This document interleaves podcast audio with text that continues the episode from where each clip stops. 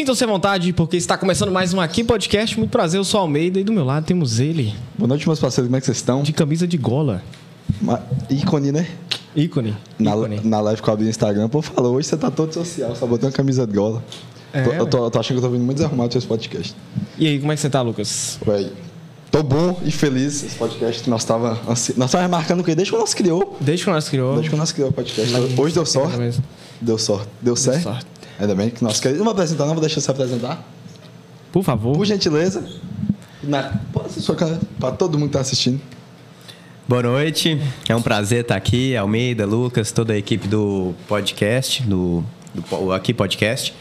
Meu nome é Rogério Mendes, para quem não me conhece, eu sou psicólogo de formação e minha atividade principal é palestras, eventos, treinamentos e estou à frente de uma empresa local, que é a Convive RH, e estou aqui à disposição. Quero que esse momento aqui seja um momento de descontração, de aprendizado, de crescimento aí para todos nós. Vambora, gente. Show de bola, show Velho, de bola. Só, só, só pela. Só pela, só pela biografia aqui, o mesmo deu dele já dá uns dois podcasts. É. Tranquilo. Muita história, muita história.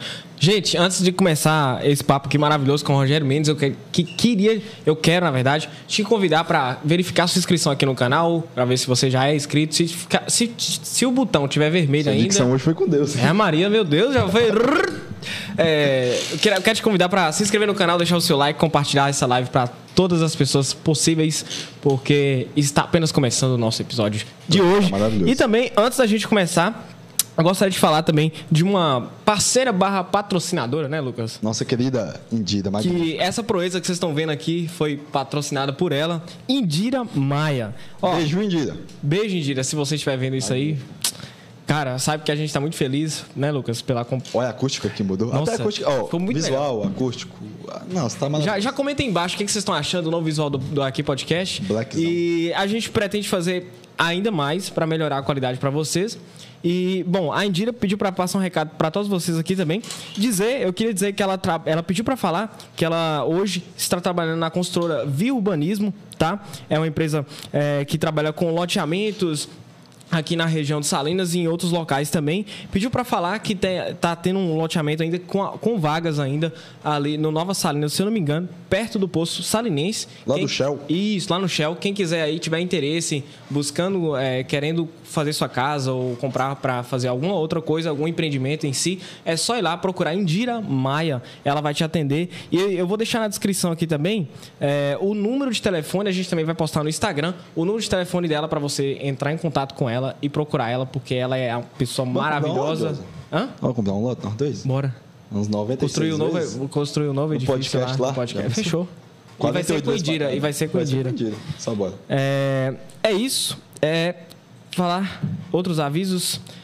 Que essa conversa também vai, vai da- daqui a amanhã, se não me engano, vai lá pro Spotify. Então também, você que se você que não que puder ouvir agora, só ir lá no Spotify também Sua baixar. caminhada, ouvir. lavando- E se você estiver na academia, na caminhada, é só ir lá colocar o aqui podcast que vai ser sensacional. E é isso, bora dar É início podcast maravilhoso. Rogério, como você é muito mais próximo de Josa do que eu, tem várias perguntinhas que eu não, eu, eu não, não teria, que eu tenho. Eu queria puxar lá do início, mas antes de eu puxar do início, eu tenho uma grande pergunta. O que, que, que é o PNL em si? Que é uma, uma dúvida minha. Aí depois eu, vou voltar lá atrás, mas eu quero essa antes de eu. Da gente começar esse podcast por completo. Ixi, já começou pela pergunta mais difícil, né? Sério, É, normalmente eu gasto 24 horas para explicar o que é PNL. Então a gente, todo mundo aqui já pega seu. Bloquinho, pipoca, Seu caneta. bloquinho, sua caneta. É justamente porque eu sempre falo nos treinamentos que uma boa ideia só chega a mentes preparadas para recebê-la. O que que isso significa? Significa que a gente tem que plantar o terreno, adubar, fertilizar, para que floresça é, novas perspectivas, novas ideias. Então, assim, no decorrer do podcast, eh, se a gente ir para esse lado né, do desenvolvimento pessoal, eu penso que a gente vai construindo a percepção do que é programação neurolinguística. Mas da maneira mais simples possível, é como se fosse uma espécie de manual do cérebro, ou um manual da mente, onde eu acabo me conhecendo mais, conhecendo o ser humano de uma maneira mais profunda, e com isso sabendo lidar, sabendo me relacionar, eh, lidar melhor com minhas emoções. Com isso, eh, minha jornada profissional fica mais simples, vamos dizer assim, mais significativa. Então, a programação neurolinguística ela entra muito nesse campo. É como se eles fazem um paralelo que eu acho meio bobo. Mas eu entendo que para as pessoas mais leigas, para que você comece a se interessar pelo tema, é uma metáfora interessante. Eles fazem um paralelo entre como se fosse assim, o nosso cérebro ser um hardware, é, essa máquina grande aqui, física do computador, uhum. e os nossos pensamentos, crenças, nossas percepções de realidade são softwares. E a gente consegue alterar, né? Desinstalar, instalar, novos softwares. Hum, então, assim, no decorrer da nossa vida, muitas vezes outras pessoas instalam, sem a nossa permissão, outros softwares na nossa mente. E às vezes esse software ele, ele gera uma dificuldade de me comprometer com minha saúde, às vezes gera mais ansiedade do que devia. Esses softwares muitas vezes me impedem de é, crescer na minha carreira, de vir aqui falar. Então, assim, a programação neurolinguística é uma maneira de programar a mente de uma série de formas, incluindo a linguagem. Então, ele veio, né, de dois sujeitos americanos, John Grinder e Richard Bandler. Eu tenho, eu tenho que tomar cuidado, porque senão eu empolgo, começo a falar um monte de coisa técnica e essa coisa fica chata. Então, assim, pessoal, se ficar, se ficar chato, vocês, vocês digitam aí, porque aí eu vou tomar um... mais. É, é, é, mais. Porque aí a gente toma mais uma dose, porque o pessoal ali na recepção já me encheu de cerveja. e aí só pra poder, a gente, ó, soltar, né? Ah, poder falar as coisas. Tranquilo. Então, eu acho que é suficiente, assim, pra gente começar o entendimento da PNL. Não, sim, sim. Só... Eu acho mais interessante da PNL é quando é quando ela te dá essa certa liberdade, de certa forma, de poder manipular, entre aspas, algumas coisas no seu cérebro, né? Por exemplo, você falou aí que tem como, é, entre aspas, desinstalar e instalar, como Sim, se fossem programas no seu. Eu achei isso da hora porque é, do, do, do, mesmo jeito que eu falou, pode vir uma pessoa de forma negativa instalar algo que você não queria, você tem o, o poder também de tirar aquilo e instalar uma coisa nova que seja benéfica para você. você. Só que aí você tem que. Como que é a palavra? Quem? Você não. É... Eu esqueci o cara que falou, velho. Paulo Cuenca. Uhum. Tava, tava, tava falando, acho que a maior dificuldade das pessoas é que o povo sabe que existe um exemplo, um medo, que é um monstro na, na, na cabeça e o povo quer eliminar. Uhum. E, e, de certa forma, não, não necessariamente tipo assim, tem que. Você só tem que saber que ele existe e saber. Controlar e ele. Controlar ele, entendeu? Porque não tem como ser eliminado. Todo mundo tem, tem isso, entendeu? Você só tem que saber ma manipular da melhor forma possível. Sim, isso é sim. é da hora, porque tem muitas pessoas que não sabem que elas mesmas têm esse poder de tal. Cara, Entendeu? isso é muito interessante. É, eu fiz uma postagem nos meus stories do Instagram, se eu não me engano, essa semana mesmo é, falando algo mais ou menos assim. É, quando eu odeio alguém, até que ponto não, não tem algo nesse outro que eu odeio que é meu e que de alguma maneira eu reflito nele? Um espelho. É uma espécie de espelho. E eu vi que várias pessoas reagiram mal a essa postagem, me perguntou, não, mas então se eu odeio fulano de tal, aí já joga pra é política, né? Também, sim. É, assim, ah, mas eu odeio o candidato tal, eu odeio o presidente, eu não sei o quê. Então é, é porque eu tenho é, tal comportamento sim. dele. E a verdade é que não é que você tem o mesmo comportamento, mas pode ter uma semente ali que na situação adequada ou inadequada, essa semente pode germinar. Então, o que, que eu quero dizer com isso? Que quando você odeia alguém, é, talvez, muito provável, só pra gente ser um pouco mais sutil e não falar que é sempre assim, é, é, certamente algo de você tá ali também, seja a sua vaidade, seus preconceitos. Então a gente está sempre ali apontando o preconceito. Ah, fulano é preconceituoso. Mas será que a gente não é preconceituoso em várias esferas da nossa vida? Talvez não naquela específica que a gente xingou o outro. Mas, mas talvez em outras áreas. É, o nosso egoísmo, então, quando a gente vê alguém tendo um comportamento inadequado, seja na política, dentro do aspecto religioso, sei lá, empresas. Sempre que a gente aponta o dedo, eu suspeito que em algum nível isso faz parte do nosso ser. Nossa, cara, acabei de lembrar de um, de ditado que eu acho que, se não me engano, foi minha mãe que falava. Quando você aponta um dedo pra pessoa, tem outros apontando para você, enfim. E, tipo, tem um pouco de, de sabedoria nessa frase, eu acho. Exatamente. O Sim. grande mestre Jesus Cristo, se eu não me engano, se eu tiver errado, vocês me corrigem, pelo amor de Deus. é não julgueis para não serem julgados. Então, ou seja, tem uma sabedoria nessa coisa aí de julgar as pessoas, não, de tomar cuidado com isso. E tanto que é uma primeira impressão que dali mesmo você já consegue meio que ter uma leitura da pessoa, porque é que nem uma pessoa já tem. Você tem a primeira impressão, a pessoa dela citando o erro de outra pessoa. Você fala, poxa, mas. Porque é, tem outras opções, entendeu? É um exemplo. Eu chego aqui na, na mesa e Rogério é, tem muitas coisas que eu poderia citar Uhum. e, e ficar específico com ele, mas ele quer me dar uma solução do problema que eu, eu tô tendo. E, au- automaticamente você já vê com outros olhos, entendeu? É que nem tem muita primeira impressão que você fala, ah, Josa, você tá errando nesse quesito. E, pô, já, você não acha que se você pegasse essa mesma coisa que você tá fazendo e fizesse de outra forma, é, não seria melhor pra você ne- nesse aspecto? Porque tem, tem muita primeira impressão que o povo, ah, eu vou julgar, mas, poxa, é, antes de julgar, analisa. É, para e pensa. Tipo Para assim, pensa. será que eu, em algum momento, eu faria a mesma coisa? Na, na posição que aquela pessoa tá? É, é- nossa, velho, isso é É, sensacional. tipo assim, quando eu co- comecei, que isso é, pô, a gente é novo, pra caralho, você tem 20 anos, eu tenho 19. Mas é, quando. Não é 30, não? Não, eu tenho 19. quando a gente que- se, se começa a co- colocar no, no lugar do outro, em muitas coisas você fala, pô, isso que eu ia falar não tem necessidade, isso que eu ia fazer não tem necessidade, porque se fosse eu lá, eu não ia ficar confortável com tal, eu não ia ficar fe- fe- feliz com tal. É, a gente vê muito claramente no dia a dia quando alguém critica determinados políticos, né? Ah, mas é, esse político é, tá transgredindo, tá roubando, tá não sei o quê, mas passa no sinal vermelho, é, estaciona em vagas é, exclusivas para deficiente, Um troco errado. é, dá um ali, segura um troco. Então, assim, a gente pode perceber na sociedade vários comportamentos que são reflexos de uma falta de ética e que muitas vezes a gente adora apontar, né? Não que o errado não deva ser apontado, mas é uma reflexão sempre que a gente apontar pra gente olhar pra gente também. Então é o que você falou anteriormente, nós temos um, um fantasma, um monstro dentro de nós mesmos. Uma coisa que eu sempre falo também é que uma árvore para chegar aos céus, ela precisa ter raízes tão profundas a ponto de tocar os infernos. Caralho. Então, ou seja, a gente precisa olhar para as nossas questões, para aquilo que machuca, para aquilo que não é tão agradável, porque só assim a gente vai conseguir é, conquistar a nossa saúde mental, nosso equilíbrio. Então, só para reforçar esse ponto. Não, sim. Não, mas Sim, isso, sim. Isso, é, isso é muito da hora porque é muito difícil, eu vou falar no meu pa- particular, é muito difícil, era muito difícil pra mim eu aprender alguma coisa só pela experiência do outro. Tem muita coisa que você tem que ver, Fazer. você tem que sofrer, você tem que passar o processo Sentir na, na prática. pele pra. Você é, é realmente ter essa, essa mudança, ou seja, tem é, muitas vezes que você vê o outro com a raiz profunda e você fala, era simples, você fala, pô, se eu fizer isso, eu vou evitar de fazer tal coisa pra mim ter raiz profunda igual a dele, mas você não consegue. Só quando você passa por certos processos que você fala, ah, agora eu entendi. Por isso que isso aconteceu comigo, pra minha raiz chegar o mais profundo po- possível. Entendi. Não, sim, sim, não, acontece, aconte- Já aconteceu comigo algumas coisas nesse sentido também. Cara, nossa, esse assunto é, é muito complexo. Tipo, e quanto mais você vai caçando exemplos Mais e buscando, mais, mais tem assim, nossa, velho. Voltando um, um pouquinho no início, você sempre teve vontade de...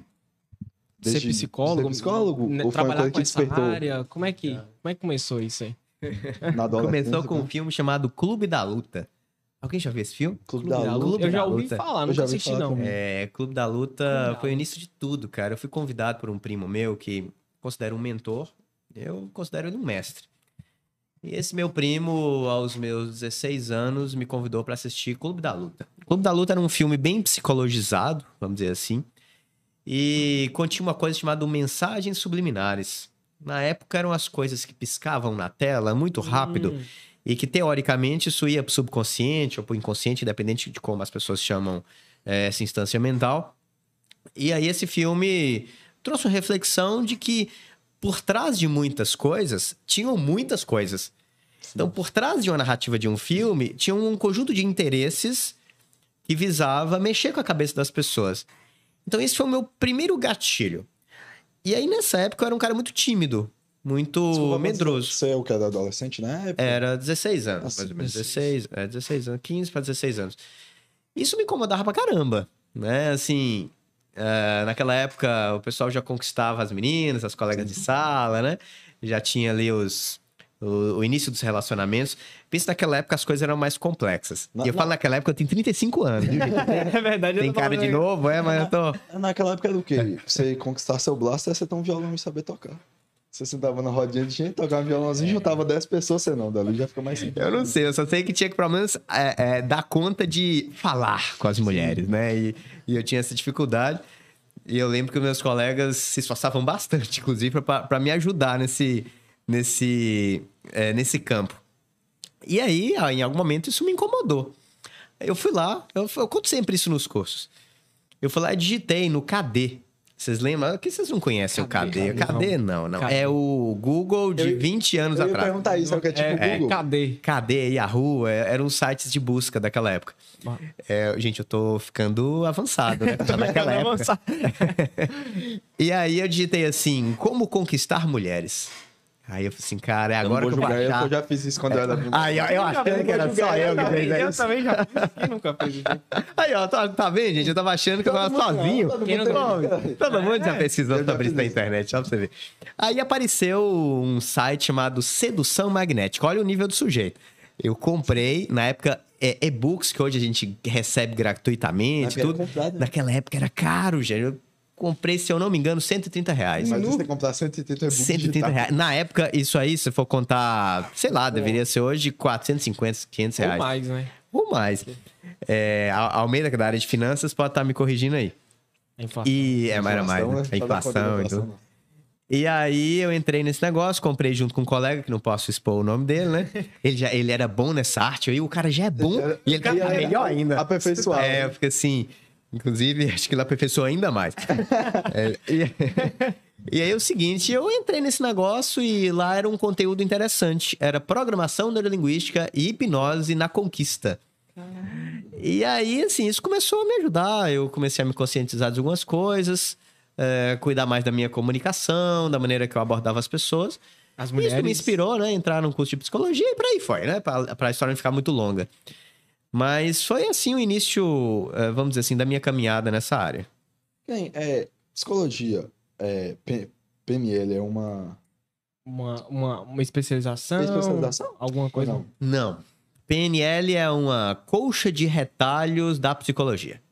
Então, os criadores, eles pegaram elementos práticos, funcionais da psicologia e misturaram em uma metodologia que mistura também elementos de administração, até mesmo de linguística e de, de computação.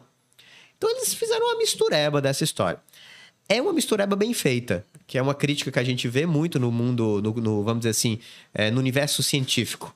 Então, tem muitos psicólogos que têm uma série de preconceitos ou de percepções a, a respeito da PNL, mas é, provavelmente eles não sabem que a PNL vem muito das diversas linhas da psicologia. Só que dentro da psicologia se, se orienta a escolher uma abordagem, a escolher um modelo de tratamento, um- uma linha de pesquisa, né? E a PNL, ao misturar, acaba dificultando, eh, vamos dizer assim, as bases científicas, né? Então, eh, acaba recebendo algumas críticas nesse sentido. Mas para o campo do desenvolvimento de competência, desenvolver comunicação, liderança, ah, você se conhecer de alguma maneira, é extremamente eficaz e é realmente a minha paixão. Não, sim, eu ia falar isso porque tem muita coisa que o povo fala. É... Ah, em aspas, é errado. Mas, pô, se tá funcionando a olho nu, eu tenho que testar isso. Entendeu? É, por exemplo, É, exemplo. exemplo, se tem mil pessoas, tem mi- mi- mil, pessoas. Dessas mil, todas pra- praticam PNL. Uhum. Por exemplo, 999 dá errado. Porém, tem uma que dá certo. Na minha visão pa- particular, não é PNL que tá errado. Eu vou analisar o que, que aquela uma fez de certo que as 999 não fez. É. Entendeu? E tem, e tem muita coisa que, que, o, que o povo olha, por quê? Você falou que contradiz a, a ciência, alguns dados científicos. É porque a- é, justamente o exemplo que você deu, ah, é muito, tem algumas áreas que a ciência tem uma certa dificuldade para tabular os dados, para gerar é, um conhecimento mais Concreto, assim. concreto, mais tangível, ser baseado em evidência. Então, a PNL de fato tem essa dificuldade, os criadores nem se pretendem é, enveredar para a da ciência, é, muito, tá muito mais ligado à filosofia. E, e assim, a gente, para que a gente que trabalha na área, por exemplo, eu, enquanto psicólogo, eu seleciono as áreas da PNL que são mais baseadas em evidências e eu coloco o foco na hipnose, que a PNL ela entra na hipnose. Então, eh, vamos dizer assim, que 60% da minha abordagem, se eu puder falar a nível de porcentagem, que é só um- um- a- uma metáfora, né? Aham, aham. É, eu diria que é com a hipnose. Por exemplo, só, só rapidinho. É, tipo, eu, eu sou. é, como é que é? é, Como é que diz a palavra? Fascinado? Não, é tipo quando, quando você acredita muito. Por exemplo, eu acredito na ciência, naquilo que ela apresenta pra mim, naquilo que ela me mostra Sim. e tal. Mas nem sempre ela vai ter razão. Por exemplo, a questão de espiritualidade. Como é que ela vai.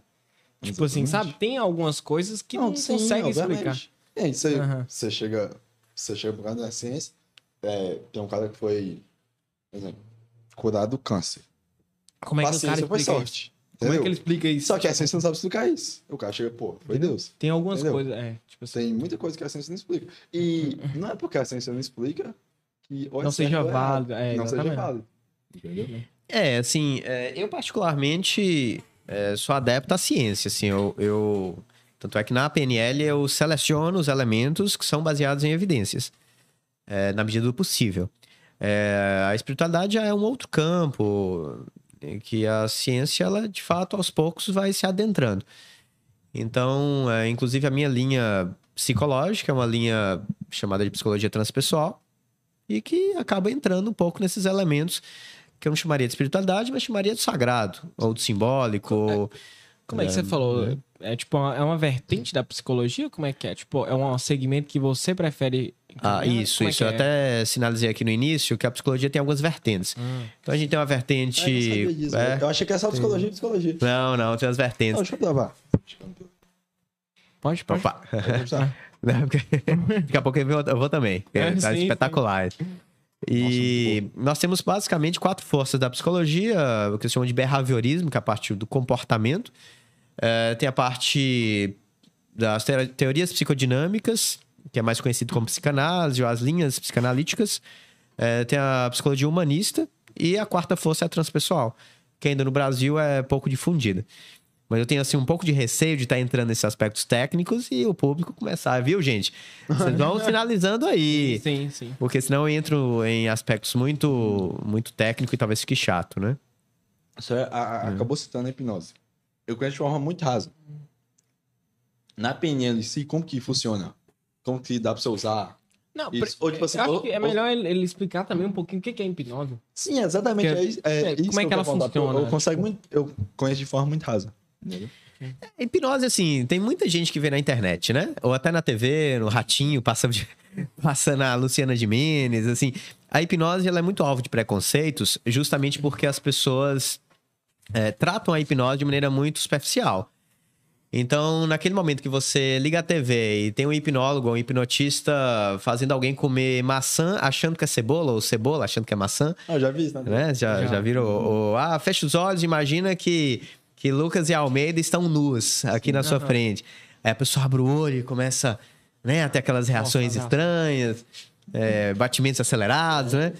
É, pode, pode, pode, pode pôr mais um pouquinho aqui, porque aí quanto mais a gente bebe, mais a verdade sai, né? Mas é verdade. Aí eu vou, vou lembrando. Aí tá ótimo. Aí. É. Vou lembrando aqui da época dos movimentos mais intensos. Ixi, Mari. Gostei. Gostei. E hoje a gente tá na linha filosófica. Inclusive, antes É. da gente continuar, eu, eu vi uma foto lá que depois eu queria que você comentasse um pouquinho. Mas só pra não? gente descontrair. É, deu polêmica essa foto, deu, Ou não? eu acho que é. É uma Mas- com, com a Daniel, né? É, eu acho que é, É. essa. Mas Continua, continua. É, tá. É. Então, assim, tem uma, uma- A população tem uma, uma percepção muito rasteira da hipnose.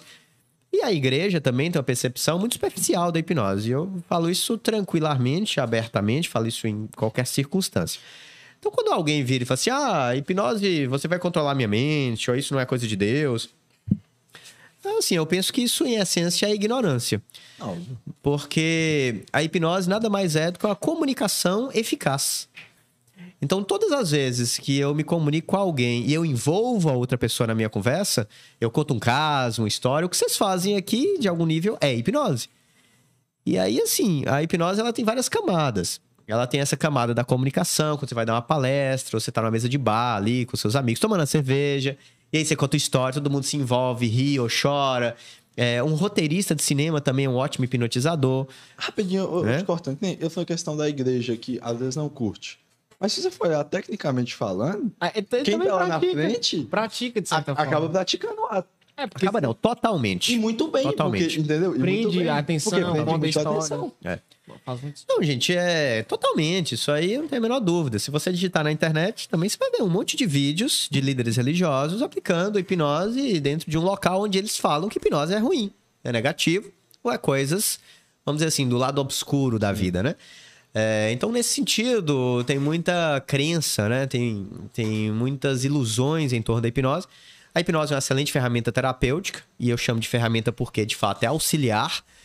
Então, se eu estou ali é, executando um processo psicoterapêutico, utilizando as vertentes da psicologia, eu posso usar a hipnose ali para poder facilitar o meu processo, para que a pessoa relaxe, para que a pessoa fique mais consciente, para que a pessoa tenha mais concentração. É, se ela quiser fazer algum tipo de regressão, lembrar de alguma coisa mais específica, eu posso conduzi-la com muito cuidado, com muito zelo, a memórias muito antigas que ela não lembra. E que de alguma maneira está num reservatório ali na cabeça dela. Que em algumas linhas é chamado de inconsciente. Então, em algumas linhas não, na psicanálise, né? Aí outras chamam de subconsciente. O povo inventa um monte de nomes para as coisas, mas. Lá dentro da sua cabeça. É, Lá em essência, uma gavetinha. Uma um- gavetinha uma coisa que fica lá dentro da sua cabeça que a gente inventa nomes.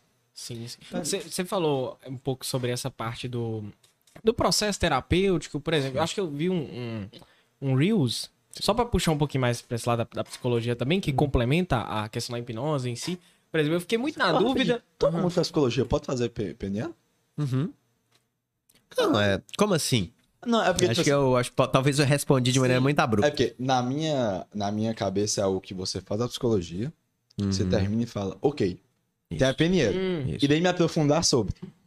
Ou, já é algo que você Não. aprofunda durante. É, não, a PNL, ela não. Pra você fazer PNL, você não precisa ser psicólogo, você não precisa, na verdade, de nada. A Tipo assim, PNL é. eu ach- a- achei uma que- vivência, Eu né? achei que, que era uma coisa da faculdade. Não, que era não. uma vertente que você pegava de lá e. Não, não é especialização. Ah, ela, a PNL, ao mesmo tempo que ela é simples, ela pode ser muito profunda e muito complexa. Nossa, falou, dá pra ficar 24 horas explicando o que é. PNL. É, só o que é PNL. E, e às vezes as pessoas olham, assim, a minha, a minha, a meu receio ao falar da PNL dentro do contexto da psicologia é justamente isso.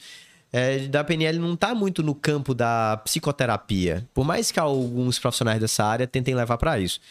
Mas eu acho que é, é um pouco perigoso e arriscado. Eu, eu acho que a PNL ela funciona bem para autoconhecimento, para você fazer seus mergulhos, entender as suas sombras, para você entender mais o ser humano, saber lidar com as pessoas, se comunicar melhor, ter tranquilidade para vir aqui num podcast, ou falar em público, ou apresentar um TCC, é, aproximar de alguma garota, né? Que a gente tava falando sobre isso aqui, é, ou de um garoto, ou aproximar de qualquer pessoa. Então a PNL ela facilita muito esse aspecto. Então, Sim, assim, sim. se eu conseguir fazer o paralelo, né? Não, foi isso. É. Ah, então você pegar de forma analisando, Qualquer pessoa. quase sempre você vai estar se deparando com o PNL, não uma pessoa fazendo é, consciente ou inconscientemente. Tem, uma- tem uma pessoa que tá praticando e não sabe que ela tá praticando. Exatamente. Ah, todo mundo faz PNL. É, só que quando você entende a PNL, você consegue fazer melhor. Então, na PNL, por exemplo, a gente entende que é importante cuidar do nosso corpo de várias maneiras, inclusive quando a gente está se comunicando, olhar para as pessoas, é, tomar cuidado com gesticulações. Em alguns momentos, gesticulações excessivas são boas, em alguns momentos são ruins. É, cuidar do tom de voz, com a maneira que você fala. Porque a PNL entende que não é muito o que você fala, mas como você fala o que você fala. Então, o seu tom de voz, o ritmo, o volume. A PNL cuida muito desses detalhes. Eu acabei de ter um, um estalo aqui que eu posso pegar isso. Tô falando na minha posição. De estalo de quê que você... Eu posso pegar isso e agregar muito positivamente um exemplo, que nem eu vendo diariamente. Não, pra tudo. Eu posso, eu, que nem, é, meu comportamento, o jeito que eu é, me comunico, Com eu posso direcionar ou não uma venda para o sucesso ou para o fracasso. Certamente, a PNL é muito adequada para a de vendas. Claro, Não tem a menor dúvida disso. Sim, é. Sim, sim. Não, não só na área de vendas, por exemplo, você falou sobre a questão do autoconhecimento, que eu acho que, assim, Sim, magnífico, magnífico. É, igual que eu falo, tem muitas vezes que. Tem mu- muitas pessoas que têm a condição de ajudar outras pessoas, mas ela não se ajudou primeiro. Exatamente. Ela não se conheceu, não sabe seus medos, não sabe tratar o que, que ela não tem sabe internamente. onde que ela tá. não sabe onde que ela é, É, isso que vocês estão falando é muito importante. Eu também recebo algumas questões, é, costumo ser um pouco ativo em redes sociais, e as pessoas normalmente me perguntam assim, Rogério, é, meu filho, meu pai, meu sobrinho, é, sempre é o outro, né?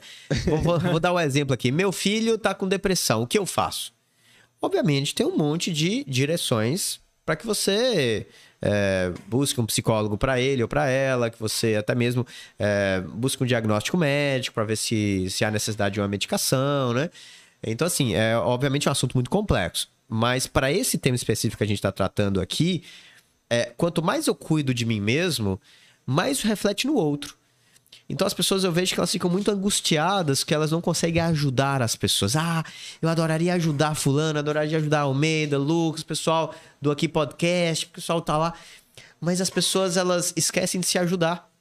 E isso parece simples, mas não é não. As pessoas elas esquecem de si mesmas.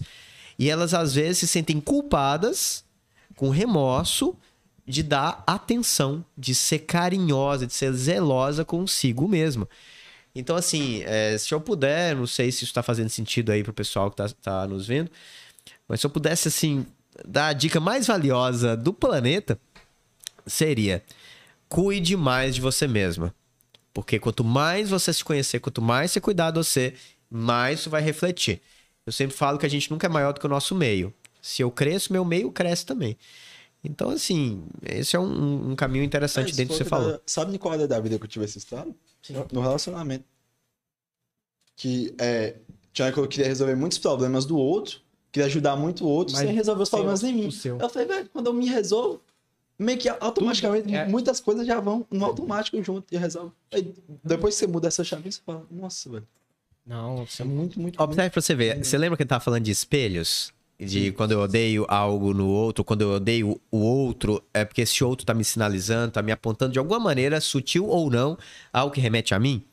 Pensa comigo então, se a, a vida, se o mundo é feito de espelhos, se de alguma maneira as coisas refletem, e se existe realmente um mecanismo de defesa chamado de projeção, que é justamente a nossa tendência a, a notar no outro características que têm a ver comigo, eu posso dizer que aquilo que eu curo em mim eu acabo curando no outro também, em algum nível. Então, se eu diminuo o preconceito em mim, isso de alguma maneira vai refletir no outro. Como se tivesse tudo conectado tudo e conectado. quando mexe aqui uma chavinha altera lá também. Exatamente. Eu, eu nem diria é como se. Eu diria que, que é sim, é que é assim, que tudo está conectado. É... E quando você percebe, sente isso, fica muito mais fácil fazer esse auxílio. Porque a gente usa o egoísmo de uma maneira inteligente. Então, é. assim, é, eu sou egoísta. É, e eu penso que a maioria das pessoas são egoístas. Ou estão egoístas na maior parte do tempo. Mas quando eu percebo que se eu ajudar o outro, isso vai refletir na minha vida, fica mais fácil ajudar. Então, acho que é uma estratégia interessante. Sim, sim. Nossa, faz muito sentido. Agora, tipo assim, quando você vai falando, eu vou pegando alguns exemplos e vou sim. sinalizando, vou juntando. Ah. É, e, e o Gui falou, é, pode ter gente em casa agora que tá falando, não, mas eu não sou egoísta. A gente é egoísta demais, né? Não, sim. quando você pega é, situações. Eu gosto de pegar situações simples do dia a dia. Cara... Você pega e analisa e fala, nossa, eu fui muito egoísta ali, eu fui muito egoísta aqui, eu fiz tal coisa ali. Você fala, nossa, velho, eu sou muito egoísta. Quando lembrei, para, para... lembrei de uma coisa que eu tava vendo hoje uma, um vídeo sobre aquele filme O Poço. Já, já assistiu? Oh, já, muito Aí eu tava vendo um, um vídeo. Até hoje eu, fiquei, eu queria entender o significado o final. final final. É, Porque é. vai várias vertentes, você pode levar a social. É, falando sobre ah. a questão do egoísmo, nossa, eu tava vendo lá, tipo assim, se a gente realmente é, é, tipo assim, é bom a gente se a gente realmente faz algum tipo de caridade sem não ser for, a não ser forçado. Exatamente. Aí eu parei assim, questionei, sabe? Aí... É profundo isso, é muito profundo. Nossa, Porque que... às vezes a gente faz algumas coisas para buscar reconhecimento. E não deixa de ser um egoísmo. Aceitação, pertencimento. É, tanto é que na psicologia social, que é uma das vertentes, né? Que a gente falou anteriormente. É, é. certamente. Eles chamam o altruísmo, que seria o comportamento nada egoísta, né? Em prol do outro ali. É, eles chamam de comportamento pró-social. E por que a mudança de altruísmo para comportamento pró-social? É o entendimento justamente que quando eu auxilio o outro, eu contribuo para a evolução da minha espécie. Hum. E uh, na psicologia evolucionista, diz que as tribos, aqueles aquelas pessoas que se ajudavam lá na antiguidade, nos primórdios da, da humanidade, elas, pro, elas conseguiram propagar os próprios genes. Então é como se o comportamento pró-social fosse uma, um comportamento codificado geneticamente é, justamente para a sobrevivência da espécie, para que as pessoas se tornem mais adaptáveis. Logo, continua sendo comportamento egoísta. Porque eu faço é- bem isso é para profundo, poder. É porque é, pra quando você propagar pega uma isso. coisa, você fala, nossa. Porque, tipo assim, eu, eu- eu- voltando a esse questionamento que eu tava fazendo, com relação ao filme, por exemplo, é, aí o cara abordou lá, tipo assim, pega aí a última situação que, que você ajudou alguém, sei lá, e pega a circunstância por que você fez aquilo. Tipo, será que teve um enchente? Será que teve Você alguma coisa? puxa no lado- Entendeu? Tem, tem, tem algo a mais que te fez forçar, entre aspas, a ajudar Sim. alguém. Nossa, velho. É muito difícil ter, igual você falou, do zero. Você partir pra uma ação totalmente do zero. Totalmente Quando você pega analisando, sempre tem alguma coisa por, por trás. Não que alguma coisa por trás seja errada, Exatamente. mas sempre tem Aham. alguma coisa por trás, entendeu? Tem que meio que é te, te ajuda a, a fazer- praticar mais. Nossa, velho, achei isso. É igual o Poço. Quando eu assisti, eu fiquei, nossa, o povo é bobão pra caramba. É só é, fazer o racionamento certinho, papapá. Aí eu falei, se eu tivesse lá no centro e lá vai fumaça, não chegasse nada, amanhã eu acordo no 2, eu vou ficar sem comer? Nem por um caralho. Eu Por vou isso- comer demais. Por isso que a, a, a- eu tenho um interesse maior pela filo- filosofia oriental. A gente tava falando que tudo tá conectado, né? É, na filosofia oriental se diz que o único mal, ou se existisse um demônio, seria o demônio da separatividade. E eles chamam de heresia da separatividade. O que, que é a heresia da separatividade? A falta de percepção de que tudo está conectado. Então, quando eu não tenho a capacidade de perceber que tá tudo junto, tudo faz parte de uma grande teia, a teia da vida, né? Ali, eventos é, extremamente interconectados, eu não consigo ser totalmente altruísta. Então, quando eu percebo que eu sou o outro e o outro sou eu em algum nível, aí fica mais fácil. Então, por isso que a filosofia budismo, do, do- budismo, né? Eles trazem muita importância do desapego. Porque o comportamento de fato altruísta, ele tem que vir do desapego. Porque a partir do momento que eu acho que algo é meu, é, a partir do momento que eu me apego a uma crença, a uma pessoa, a uma carreira, uma ideia, é, eu acabo tendo dificuldade de perceber essa dimensão é, da- do uno, né? Da unicidade. Então, não sei se eu tô levando um pouco para um campo um Não, pouco estranho, não sei se o Não, pessoal... Isso, tá- isso é muito tá fazendo sentido? eu, esque- eu esqueci o nome do cara, velho. Mas o cara chega em Jesus e fala: é, tô praticando todos os mandamentos, tô sendo um cara, na teoria, Correto, perfeito, tô fazendo perfeito. tudo certinho. Como que eu faço pra ir pro céu? Aí Deus, não, continua fazendo o que você tá fazendo. Eu, não, mas eu já tô fazendo. Eu, então, vende tudo que vocês têm e dá pro pobre. Aí o cara, pera.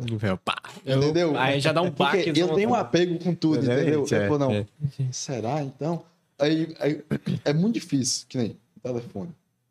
É, uma namorada, uma esposa, um veículo, alguma coisa que você tem um apego. É muito difícil, velho. Você Você do nada você fala, disso. ok, eu vivo sem isso aqui nem. Como que seria sua vida hoje sem telefone? Nossa, o WhatsApp parou lá aquele dia. é, Seis horas. Três, seis, seis horas, não foi? Não, a gente ficou, meu Deus, o que é que eu vou fazer da minha vida? Pois é, Como meu funciona Deus. o mundo agora assim? Nossa, deu- já deu uma, uma pegada. Imagina sem o telefone, foi um aplicativo. Exatamente.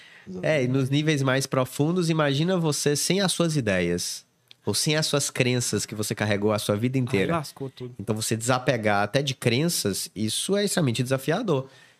Eu sempre, eu sempre, eu sempre preguei, eu sempre pensei nisso. Que é, tem hora que eu paro pra pensar que nem. É, hoje eu sou católico, porque meu pai e minha mãe eram ca- católicos.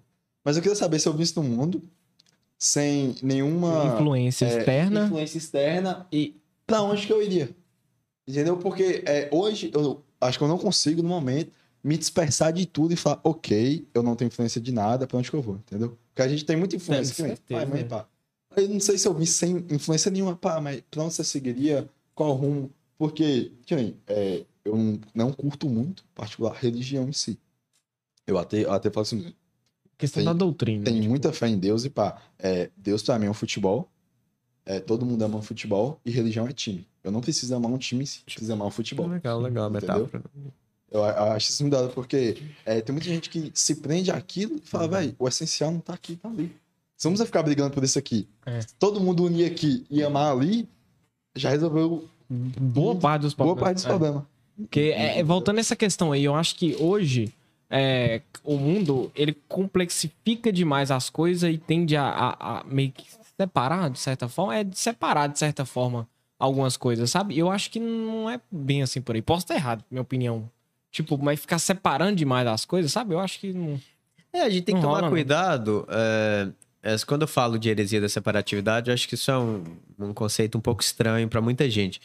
É, é como se as coisas ruins precisassem existir, Uhum. sabe? Assim, os problemas, as situações complicadas que a gente vive precisassem acontecer. É, pensa comigo. ah, assim, às vezes algumas pessoas podem até entender isso errado, mas imagina que você mor- morra e você vá para um local perfeito, onde tudo é perfeito. Eu tenho uma. Eu tenho uma. Assim com isso. Porque eu tenho muita dificuldade de imaginar um local perfeito nem. Eu já troquei ideia com essa pessoa. Pô, velho, é, na teoria, o céu seria chato. Por quê? Sim. É tudo perfeito. Eu falo, velho, mas qual o seu conceito de perfeito? Sendo que o único ser perfeito é Deus e nós nunca tivemos contato com ele. Entendeu? Então você nunca teve contato com algo seriamente perfeito. Perfeito. Então você tem imaginação de como seria algo perfeito. Perfeito. Entendeu? Perfeito. Então, assim, alguns questionamentos nos faz até relembrar um filósofo, ele se chama Arthur Schopenhauer. E ele fala que a dinâmica da vida ela é bem simples. A dinâmica da vida é desejar. Então a gente tá sempre querendo alguma coisa. Seja um carro bom, uma casa, Mil inscritos, É, um- coisa é. louca. escrever um livro, fazer um podcast. A gente tá sempre correndo atrás das coisas na vida. Mas aí, quando a gente conquista as coisas, a gente tem um período de satisfação. Então é legal, né? Conseguiu, montou um podcast, colocou a, a cortina nova. Então a gente se alegra, né? Compra uma casa, troca de emprego. Só que é- é- essa satisfação, ela dura um período de tempo. E esse período de tempo, ele gera, no decorrer do próprio tempo, tédio. Demais. E aí eu volto a desejar uma outra coisa. E aí a vida é assim. É, eu desejo, eu tenho um período de satisfação, depois eu fico te- entediado e eu volto a desejar outra coisa. Eu vou, eu vou- isso que quem, quem deseja muito apenas o dinheiro, é, quando chegando em determinado estado, fala, não era isso. que não consegue Porque, usufruir do- É, das outras coisas. chega num determinado ponto, que Flávio Augusto fala muito isso, que que 10 milhões compra, 100 milhões também compra. Ou seja, não vai ter diferença mais da escala, entendeu? E quando não tem um propósito atrás, você. Que nem todo mundo que acho que se descobre nisso tem um propósito por trás. Que nem você pega Flávio Augusto. É, traz educação para a maior quantidade de pessoas que pode. Quando você trabalha por um propósito e como ser humano, na teoria sempre vai estar. é, você tem infinitas formas de ajudar todo ser. Então, é muito difícil você ficar entediado por algo que você sempre vai estar precisando, estar trabalhando. Vai realimentando, é retroalimentando, né? É, se nós tivéssemos uma saída é, para essa dinâmica de Schopenhauer, que inclusive é conhecido como autor, como filósofo pessimista, é, eu até diria que ele é bem realista. É, justamente porque ele bebe muito na- nas filosofias orientais e uma das saídas que eu penso que ele propõe é justamente se, se desapegar um pouco das coisas, né? Mas uma outra saída poderia se vincular a um propósito maior, uma razão de existência, uma missão. Porque aí essa caminhada de desejar, se satisfazer, entediar e desejar de novo, se tornaria uma caminhada mais leve. Então você acaba se sentindo mais à vontade, né? Com mais alegria em fazer as coisas. É, posso fazer uma pergunta, pode ter resposta ou não pra, pra você, mas hoje em dia você fala, ó, é, eu tô aqui por causa desse propósito em si, ou eu tô focado nisso na minha Pra vida. outra coisa. Entendeu? Cara, eu, eu me enganava bastante com essa história de propósito Velho, até pouco é uma, tempo. É uma, é uma pergunta enganava. muito Não, complexa. qual que é o seu propósito? É, Anota é aqui muito- embaixo. É muito complexo, velho. Escreve embaixo. E fala, qual que é o seu propósito? Nossa, é tipo, dá um baquezão, tipo, porra. E, e eu aí, tô igual já falou, porque às vezes você pode ficar preso em uma coisa que lá na frente você fala, não, não era isso. Entendeu? É, eu assim, é, eu, me enganava bastante nisso. Eu falava que o meu propósito era ajudar as pessoas, né? Ajudar as pessoas a desenvolver aspectos psicológicos, emocionais. E depois de um tempo eu percebi que eu tava mais me enganando e pouco me ajudando antes de ajudar as pessoas. É, de três anos pra cá, mais ou menos, eu entendi que eu precisava me conhecer melhor. E aí eu foquei nisso. Então, o meu propósito hoje é me conhecer bem. É, e aí, isso, a partir disso, eu penso que tudo flui. E sabe, acho que é uma coisa muito de mão dada com a outra, que vocês se conhecendo bem, automaticamente a roda gira, lá na frente você consegue ajudar a maior número de pessoas possível. Exatamente. Porque eu não. Você já viveu, você já... Sim, porque eu- em questão de escala. Ah, hoje eu tenho o pensamento que eu quero ajudar o maior número de pessoas possível. Mas eu me conhecendo, o tanto que eu me conheço hoje, eu conheço ajudar, como é- consigo ajudar X pessoas. Mas Se eu me conhecer mais, daqui cinco anos eu consigo ajudar Y. É um número muito superior. E, e- Cara, entendeu? não só na quantidade, mas quanto A eficácia vai ter. eficácia É. em si, entendeu? É, e eu- era uma outra ilusão que eu tinha. Eu nem sei se eu posso falar que eu tinha, porque talvez uma parte minha ainda tem. Provável. É, que é ajudar um monte de gente. Então, assim, eu ficava. No meu- no meu início da minha carreira na área de, de palestrante, né? De profissional de PNL. Eu ficava assim, cara, eu quero falar com 10 mil pessoas, assim, eu quero ajudar um monte de gente. E aí, quanto mais eu me aprofundei nessa área de autoconhecimento, mais eu vejo hoje que os mestres, as pessoas mais profundas, as que realmente ajudam, elas estão ali perto de dois ou três. No máximo ali 10, 12, Máximo. porque são poucas as pessoas que querem realmente se conhecer. Você lembra que eu disse no início aqui da, é, do nosso bate-papo? É, uma árvore só toca aos céus se criar raízes tão profundas a ponto de tocar os infernos. As pessoas elas querem tocar o céu. Elas querem ir pro céu. Elas querem autoconhecimento, elas querem felicidade, elas querem dinheiro, saúde. Mas elas não querem fazer o trabalho sujo. E o, qual é o trabalho sujo? É descer nessas profundezas, onde a gente vê que a gente é egoísta, a gente é invejoso, é é preconceituoso, é um monte de coisa, Eu, né? eu, eu sempre gosto de pegar É. tudo que o Roger tá falando e dar um exemplo Mas grotesco. Pra, pra todo mundo que tem. Eu peguei agora, você pega um casamento. Tem muito casamento que não vai pra frente por quê? A pessoa conhece. Só que tá crescendo por cima, casa, bonitinho, papapá. Durante uma quantidade, um período de tempo vai conhecendo mais a pessoa que as raízes. Ele fala, não era isso que eu Epa, queria. É, não era isso que eu queria. Aí pega e vai sair. Queria, queria o céu ali. É, exatamente. Aí, por, por isso que é muito importante você, na, na, na minha visão, você conhecer primeiro ali, que você fala, não, tem isso, mas eu também tenho minhas raízes profundas. Se, se os dois se conhecerem, os dois vão conseguir se ajudar Isso. e vai crescer na proporção. E, igual. e, e uma, pra uma única direção, não crescendo pra uma única. Sim, para as duas. Isso é maravilhoso. Excelente exemplo. Até acho ótimo esse paralelo que vocês fazem quando eu falo, e aí trazer um exemplo assim do cotidiano e tudo. Sim, é, é porque eu te falo que, de jeito, uma coisa que eu entenderia, eu entenderia mais fácil se fosse de jeito. É, Exatamente, Quer ver? Puxar uma, fazer uma analogia aqui também, algo que você te falou lá, que pega no gancho do filósofo que você citou aí, Schopenhauer, Ah, se não me engano. Schopenhauer, É, ele falando sobre o tédio e tudo mais. A mesma coisa, você compra um telefone novo. Ô, moço, quando você chega na ca a casa, Ó, você cuida você que não pode de nem mexer. Depois que passa um mês, dois, você já tá jogando o negócio, o negócio já cai no chão e já... É, e, e eu acho que tem muito a coisa do, da coisa nova. Que eu acho que o tédio vem muito disso, porque um telefone. Aham. É, você acabou de comprar um telefone no lançamento. Aí você é todo um apego para aquele telefone no lançamento. Em determinado período de tempo, aquele telefone não vai ser mais lançamento. Vai ter uma coisa melhor que aquela.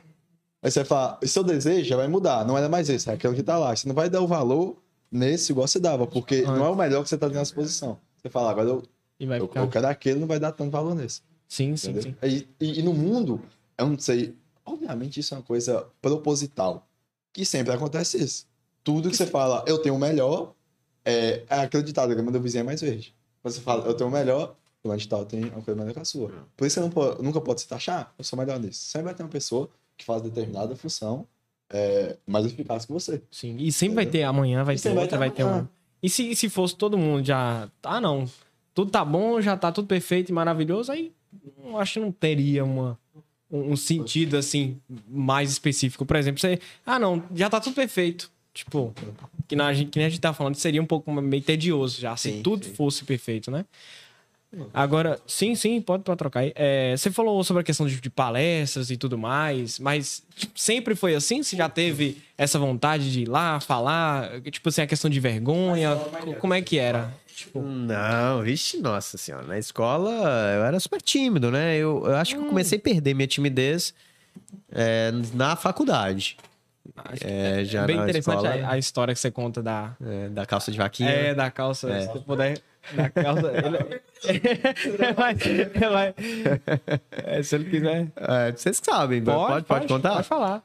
É, eu fico assim, preocupado às vezes, porque é, às vezes a gente entra em alguns temas, né? Ou assim, fico. Ó, pessoal, vocês estão assistindo aí, vai sinalizando se está fazendo sentido, se não tá, porque assim, se não fosse seus exemplos, talvez eu vou viajando na maionese e eu, eu nem percebo pra onde que eu tô indo. Mas voltando aí na calça de vaquinha, é, para quem já fez algum curso comigo, já deve ter ouvido eu falar essa história. É, eu era muito tímido, né? E aí eu tive uma oportunidade de acabar com essa timidez rápido. É, eu contei também que eu tinha, tinha não, ainda tenho um mentor, um mestre, um primo meu. É, mestre é uma palavra pesada, mas eu até falo essa palavra com a, com a carga que eu acho que ela tem, porque é uma pessoa que eu respeito muito. E aí, certo dia, eu dividi apartamento com ele em Montes Claros, e ele virou para mim e falou assim: Rogério, quer perder a timidez? Rápido. rapidinho. Isso tem a ver com o PNL? Por quê? Rapidinho. Eu, ta- eu tava. Eu tava, Já tá- já é, tá. tipo assim, eu tava trocando ideia com ele padrão. Eu fui falar de um assunto que eu não sei. Eu me interessei. Aí meu, aí meu postura- corpo automaticamente mudou, porque eu comecei a prestar mais atenção. Tem, Tem. correlação? Tem, certamente. Tudo que a gente tá falando aqui tem a ver com PNL. Nossa, que foda, velho. É, Tô gostando. Vai, De alguma maneira, continuar, sim. É, e aí, ele chegou pra mim e falou assim: Rogério, quer perder a timidez rápido? Você vem nessa labuta aí durante tanto tempo, né? Trabalhando nesse aspecto seu. Eu Assim, uai, claro que eu quero, né? Assim, vamos fazer o seguinte. Aí ele foi lá no quarto, ele, ele fazia teatro. Aí ele pegou uma espécie de pijama. Ele usava pra teatro. E esse pijama, imagina, vocês já assistiram aquela Cruella do 101 Dálmatas? Já, já, Aham, viu? Já, viu? já, já. E aí, Já, já. é, ele pegou esse pijama, era um pijama branco, com vaquinhas dançantes, que lembrava bastante, se vocês conseguirem fazer essa imagem, da Cruella do Do 101 101 Dálmatas. É, o pano era tipo esses panos de botijão de gás, meio transparente, branco e com essas vaquinhas. Aí ele falou assim, Rogério, você vai fazer o seguinte, amanhã você vai para essa pro cursinho com essa calça. Aí eu olhei para aquela calça assim, mas Vou de dar jeito um-. Por que, que isso vai me ajudar com a timidez? Não, vai, Confia. confia. Aí, e aí, Aí, ó. Aí, ó. nossa, A vocês Cruella. mandaram bem. Nossa senhora. E justamente, ó, é, é a- a- as- imagina que as vaquinhas eram como se fossem esses pontinhos aí da, da, da, da roupa da Cruella. É, isso é legal. E aí, é, tinha um outro amigo meu do lado, falou assim, eu te dou 50 reais pra você ir com essa calça. 50 reais na época era um bom dinheiro. Eu Empolguei mais, né? Aí já, É, já deu um incentivo. Imagine como é que era o nível da calça. Exatamente. Pro colega falar que dava 50 50 quanto pau pra daí com essa calça. Aí beleza. Maria. Acordei no outro dia, bateu a inspiração, Eu vou. peguei essa calça, vesti, coloquei uma camisa preta pra ficar igualzinha aí a. Cruella. Cruella. e aí coloquei um tênis pra combinar aí, que ficou mais ridículo, né? Porque ficou assim, tudo padronizado. Padrãozinho. E cheguei atrasado pra poder sentar ali lá no fundão. Já centralizou a atenção. Já, já, não. Eu cheguei já meia hora depois, porque eu imaginei, ah, vai estar rolando a aula, eu, eu encosto ali num cantinho e ninguém me vê. Cara, passo, juro pra vocês, passou assim 20 minutos de aula. Professor de Química Luiz Silvério. Deve ter gente que tá assistindo, talvez já tenha ouvido falar, ou até já foi aluno dele. Aí ele recebe um bilhetinho. Naquela época, os cursinhos, não sei como é que é hoje, é, você fazia as perguntas por bilhetinhos. Ele olha pro bilhetinho, olha pro público, olha pro bilhetinho, olha pros alunos, fica como se estivesse procurando alguma coisa. O coração começou a bater acelerado. Cara, juro pra vocês que eu senti que tinha alguma coisa errada. E aí ele vira e fala assim: Pessoal, tem um cara com a calça de vaquinha aí, ó. Cara da calça de vaquinha, levanta. Parecia que todo mundo já tinha me visto. A Galera virou, vá. Todo mundo, e eu ali no cantinho, lá no fundo, olhando pra todo mundo, e aí ele grita: Cara da calça de vaquinha, levanta. Nossa. Eu suando frio, aquela coisa. E eu que era tímido, assim. Talvez pra outras pessoas poderia ser uma bobagem, mas pra mim aquilo era morte. E aí, cara, levantei, ele pediu pra dar uma voltinha. Só faltou pedir pra eu ir lá na frente e desfilar. Eu fiquei marcado no cursinho durante todo o semestre como cara da calça de vaquinha. Não. Quando eu chegava atrasado, ele, cara da calça de vaquinha, e aí? É opa. Só que aí, no intervalo, aconteceu uma coisa interessante, que o pessoal chegava pra mim e falava assim, cara, você é muito doido, né, velho? Só que, cara, você era uma, um, cara, você é muito doido, não tinha uma conotação agressiva e de crítica. Eu já recebi isso demais, velho. Esse cara. E aí, já sabe como é que É é. muito doido, velho. Cara, você é muito Pulou doido. do velho. prédio ali, meu, não morreu? Como assim? Eu falei, positivo. Que nem. É, eu, eu te interromper rapidinho. Que nem. Isso me ajudou muito é, enturmar, perder o medo de trocar ideia com a, com a galera. Isso foi maravilhoso. Pra, pra mim no colégio. E não, tá, tá concluindo a história. E aí, beleza, eu acabei me sentindo bem. Eu até brinquei com o pessoal lá. Falei assim: não, é uma aposta, ganhei 50 reais pra fazer isso aqui, tirei uma onda. Só que aquilo me fez muito bem. E aí me lembrou muito de uma coisa que eu sempre falo também em treinamentos e tal, aspecto filosófico, que é uma frase do Joseph Campbell. Ele é um mitólogo. E ele fala que na caverna que temos medo de entrar, encontra o tesouro que procuramos. Ou na caverna que você teme entrar, encontra o tesouro que você busca. E naquele momento que eu entrei nessa caverna, porque aquilo era o que eu mais temia naquele momento, porque assim, eu queria me enturmar no cursinho, eu queria ser valorizado, né? E aquilo na minha cabeça anteriormente era uma, uma coisa vergonhosa, né? Uma exposição desnecessária, meio boba. Aí depois disso, meio que destravou mesmo. Ele tinha razão. É, minha timidez baixou bastante e aí eu consegui começar a falar em público. Aí te respondendo a questão das palestras. Uhum. E começou a partir disso, porque aí nisso eu apresentei um trabalho na faculdade, um trabalho maior. Na época se chamava é, a apresentação do trabalho multidisciplinar, uma coisa É assim. tipo o TCC. Tipo um? TCC de semestre. Ah, Um. TCC de semestre. Eu, eu coloquei meu nome, apresentei ali para os coordenadores, professores, alunos, não sei o quê. Aí, a partir disso, eu falei, opa, esse trem é interessante. E comecei a achar que eu poderia um dia é, entrar nesse mundo. Massa, massa. É. Massa, É, muito eu, bom. tinha, eu tinha muito que a galera ria muito. Ria assim, né? Aí depois ela foi entender que hoje, hoje em dia eu eh, iria achar aquilo na escola magnífico. Porque todo trabalho que eu pegava para apresentar, eu pegava toda a minha fala e tentava reformular de uma forma que eu entenderia na minha idade. Tinha hora que eu pegava gíria, exemplos que não eram exemplos que era pra, pra me falar. Sim, sim. Aí eu falava, "Velho, se tivesse uma pessoa se con- con- conectando comigo daquela maneira, eu ia achar magnífico. Entendeu? É o quê? É, igual você falou, provavelmente vai ter co- correlação. Você falou, você usou a calça do vaquinha, deve vir dar algum chave na sua cabeça, você falou, pô, velho, é, aqui eu posso fazer isso e aquilo. Aí você se conhecendo mais, liberou mais seu ciclo social, deve ter ideia com mais galera. Nisso, você ficou mais tranquilo para apresentar o trabalho. Aí, se você for pegar uma escadinha, às vezes por causa daquela coisinha, ou você faz palestra. Cara, demais. Eu acho que as coisas aparentemente simples da nossa vida, elas têm um impacto muito grande. Não tem a menor dúvida que essa cena, esse evento eh, me formatou. Ou seja, dentro do que ele estava falando no início da PNL, foi um software que foi instalado na minha cabeça. Uma crença, uma percepção nova, né? Olha, cê- cê- cê- esse cara que você falou, ele era da sua idade?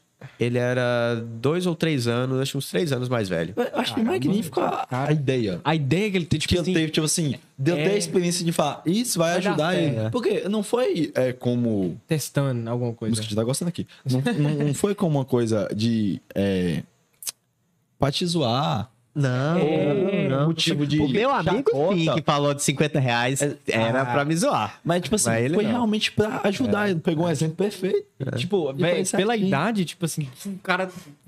Cara lá Foi mitou. maravilhoso. E como eu tinha uma, já uma relação assim, de muita confiança com ele, aí eu fui. Talvez se fosse alguém que, que eu não tivesse uma conexão, Pode ser também. não iria. É, nós estávamos falando sobre tipo, pequenas coisas. Se eu não me engano, como é que é aquela frase que o Fernando, acho que o Fernando Liberal fala, não sei se foi ele que falou, eu, um dia eu ouvi, tipo, que o bater de asa de uma borboleta causa... Pode causar um tufão do outro lado do mundo, uma coisa Isso, assim. né? era essa Sim. frase. é, Tipo assim, ela tem muita Cara, é sabedoria. impactante. É. É profundo. É, o É efeito profundo, é borboleta. É, o profundo. efeito borboleta. O, o nome, assim, correto. Então, enfim, Ah, No final aparece assim. Ah, entendi. Entendi, entendi. Eu vou... Olha, ó. Depois eu vou, depois eu vou dar olhada. muitas coisas que eu gosto de analisar. Tipo, é, se não fosse uma coisa mínima, hoje nós não teríamos um podcast, não seria eu e É. você, não seria a equipe que é hoje. Senhora. Aí você para pra pensar e fala, nossa, velho. E tipo, não seria da hora igual tá sendo. Entendeu? Aham. Porque eu vou contar uma coisa que nós. Eu e Josa somos, quando entrou no podcast, nós éramos duas personalidades completamente opostas, se completavam Fogo demais. e gelo. entendeu? Massa, legal. E isso é uma coisa muito difícil de você encontrar, porque geralmente é duas personalidades opostas que não. que não tem atrito. Entendeu? E o José é duas personalidades que, pô, velho, é isso, isso. Só que isso completou tanto no podcast, nem tem tal coisa que ele fala que eu não conheço. Tem muita coisa que, Ele eu falo que eu não ele não conheço. conhece.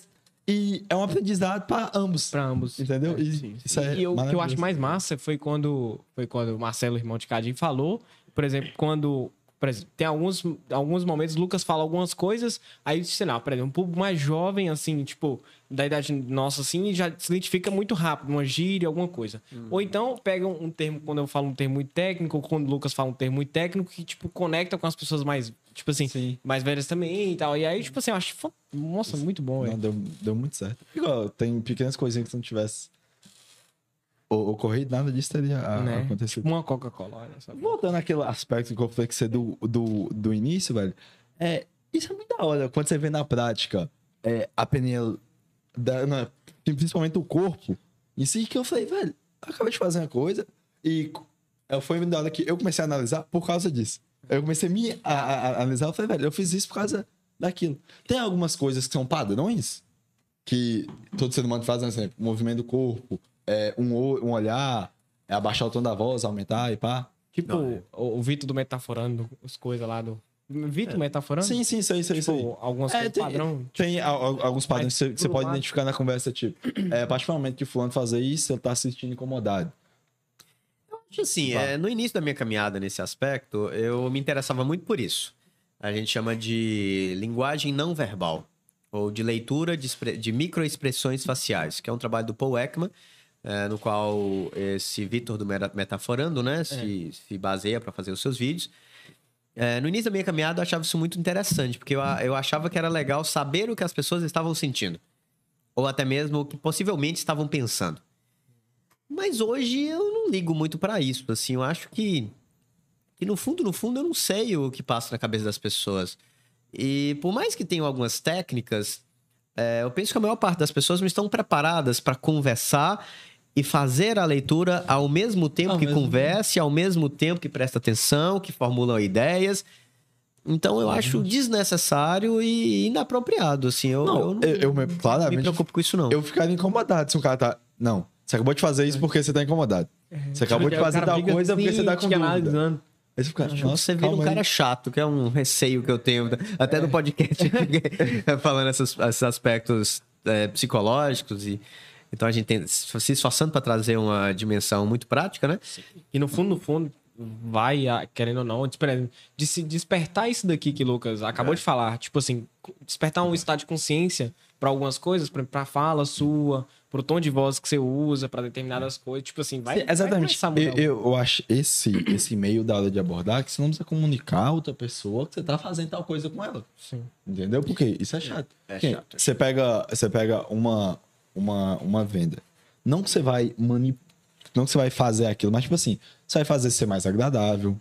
É, você vai fazer, é, o produto se apresentar de uma maneira melhor para a pessoa. Por exemplo, se você está apresentando um produto e você está demonstrando segurança para a pessoa, ela vai ficar com segurança também. Automaticamente. Se E, às você vezes, tá. e às vezes seu produto realmente é muito bom Mas- a ponto de resolver o problema dela. Porém, você não sabe como passar aquilo.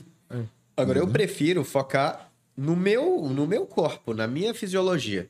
E o que, que eu quero dizer com isso? Ao invés de ficar observando o que as pessoas fazem, eu Observa observo, o você- que eu faço. Sim, perfeito. Então, como eu respiro, como eu olho, qual é o tom de voz que eu utilizo para falar de alguma coisa, qual é a velocidade da minha fala, se eu tô falando mais lento, ou se eu acelero alguma coisa, quando eu tô falando em público, onde tá minhas mãos, como que eu uso meu corpo passar minha mensagem. Então, por exemplo, o pessoal tá assistindo aqui, eu até acabo olhando muito para vocês, mas é apropriado e muitas vezes eu olhar para a câmera, porque aí quem tá assistindo sente que eu tô falando com ela. Exatamente. Isso é PNL, é essa atenção, essa consciência de que a minha comunicação ela é muito mais do que aquilo que eu falo. Velho, é, sabe uma coisa que eu, acho, que eu achei magnífica? É o? Uma coisa que eu taxava que dá pra taxar como simples, até você começar a pegar uma vertente que dentro dela tem 10. Aí Dentro da festa tem 10 mais tem mais 10. 10. Aí vai. Você fala, aí dá, dá pra você ajudar nisso. Que nem, é, eu tava vendo um vídeo seu, você postou essa semana, Tá vendo algo sobre o quê? sobre ansiedade. Ah, sim. É, como que isso po- pode ajudar quem tá passando por esse processo? Não sei se a galera daqui viu. Se eu puder dissertar um pouquinho sobre, eu puder falar mais. Sobre a ansiedade e a, É, com a e relação que com a PNL. A, relação que pode ajudar. Porque hoje é um mal do século. Ansiedade, depressão, etc.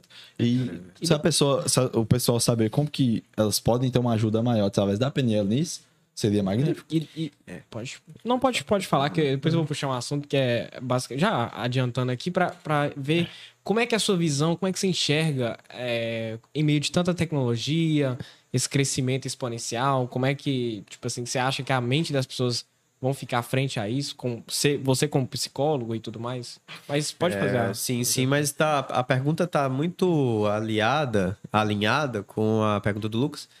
É, sempre quando eu falar de ansiedade, eu gosto de começar por um ponto.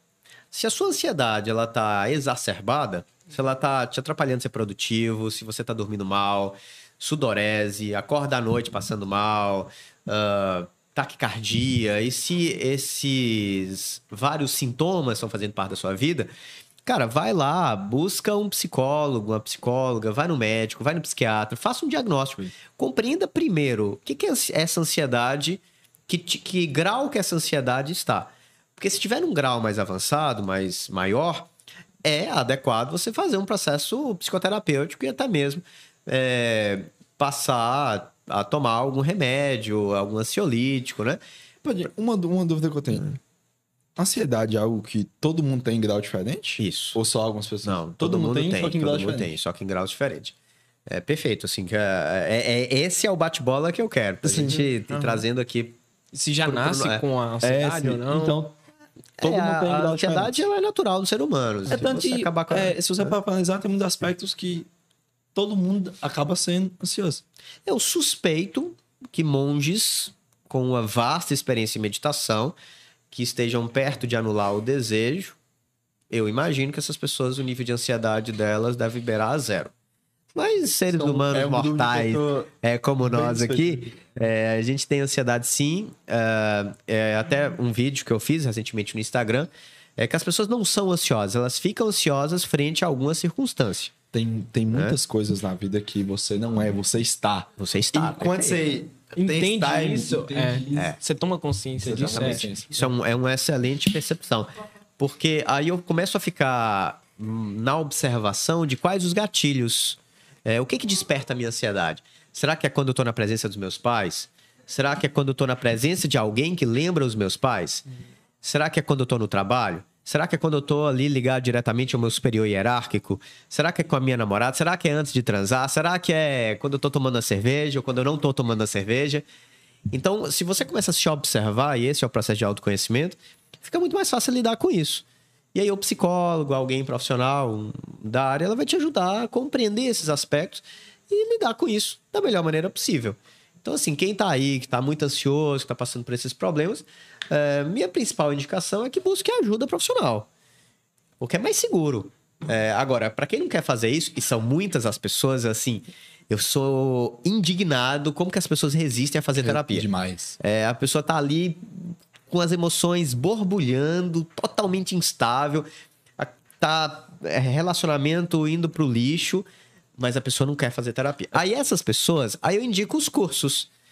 Porque aí no curso eu tenho ali 24 horas, não só para explicar o que é PNL, mas para convencer as pessoas a continuar o processo de autoconhecimento, a buscar uma terapia é, e a se compreender melhor. Então é muito por aí. Já posso emendar na sua Pode, pergunta? pode, Fique pode. à vontade para poder. Eu acho que É, né, tá tem comentando. que tem um preconceito que muita galera tem, que você tem que fazer terapia no grau extremo. E, velho, você tem que fazer terapia no início para não ter o grau extremo. É, eu, assim, tem, tem linhas que, que discordam disso. Eu penso que as pessoas deveriam fazer terapia independente de qualquer coisa. Mas algumas linhas falam que a terapia só funciona quando tem uma demanda. E o que que é uma demanda? É uma queixa. Então, no momento que eu tenho uma queixa, ah, tá acontecendo isso comigo e não deveria acontecer. Ou, ah, é culpa de Almeida o fato de eu estar triste. Ah, não, eu tô chateado porque eu perdi o meu emprego, é Rogério que tá lá que mandou embora. Então, na medida que você responsabiliza o outro, aí a terapia cabe. Porque na terapia, em essência, você vai se responsabilizar frente ao seu sintoma. Sempre frente ao que te acomete. Então, beleza, eu tô depressivo, eu tô ansioso, eu tô triste. Ok, mas o que, que eu posso fazer para lidar com isso? Eu não posso mudar o passado, mas eu posso mudar algumas interpretações ou alguns comportamentos. Então, parte desse princípio.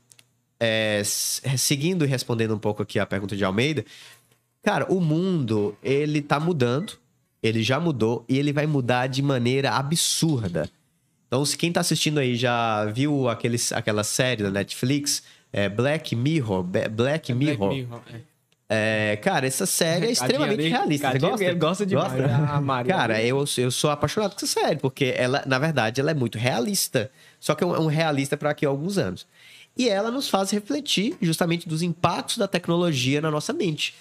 Então, assim, se a gente não começar agora a se cuidar, a se conhecer, a diminuir o apego, a lidar com a vaidade, ser um pouco menos, vamos dizer assim, um pouco menos egoísta no sentido é, usual da palavra egoísmo, eu penso que mais pra frente a sociedade vai enfrentar graves problemas. E se vocês quiserem alguma literatura mais aprofundada nisso, eu sugiro muito as obras do Noah Yuval Harari. É um historiador, é, autor de alguns best-sellers, como É, ele foi Sapiens, Homo é, Deus. Homo sapiens. É, Sapiens. Sapiens. Velho, isso da tecnologia achei uma coisa muito foda, que antes não tinha o grau de conhecimento que tem hoje. Só que hoje, por mais. é, tem tanto conhecimento bom, mas também tem tanto conhecimento ruim, que a probabilidade de você pegar uma obes- obesidade mental não ficar, tipo assim, Muita coisa acumular na qual cabeça. que. Qual vertente que eu vou? Se esse lado que é esse, ou eu vou pra tal lado, é gigantesco, porque é, no mesmo tempo que você. Ah, eu tenho essa linha de pensamento. Quando você aprofunda, tem mais 10 linhas de pensamento sobre o mesmo assunto. É, eu, eu, eu enxergo Entendeu? isso como se tivesse várias verdades. Tipo assim, cada um inventa uma verdade e já começa a fazer conteúdo ou fazer algumas coisas e as pessoas acabam se conectando. É aquilo, tem, pra mim tem. é, vai, depende muito do certo ou errado. Aham. Porque pra mim isso é muito subjetivo. Que nem certo e errado pra mim pode não ser certo e errado pra você, que nem é o meu certo Sim, e errado sim. de Rogério. Claro que tem errados Errado, é, errado. óbvios. Errado, errado. errado, é. errado, errado, óbvio. Mas tem coisinha que você fala, isso é errado. Mas, pô, sua visão é certa.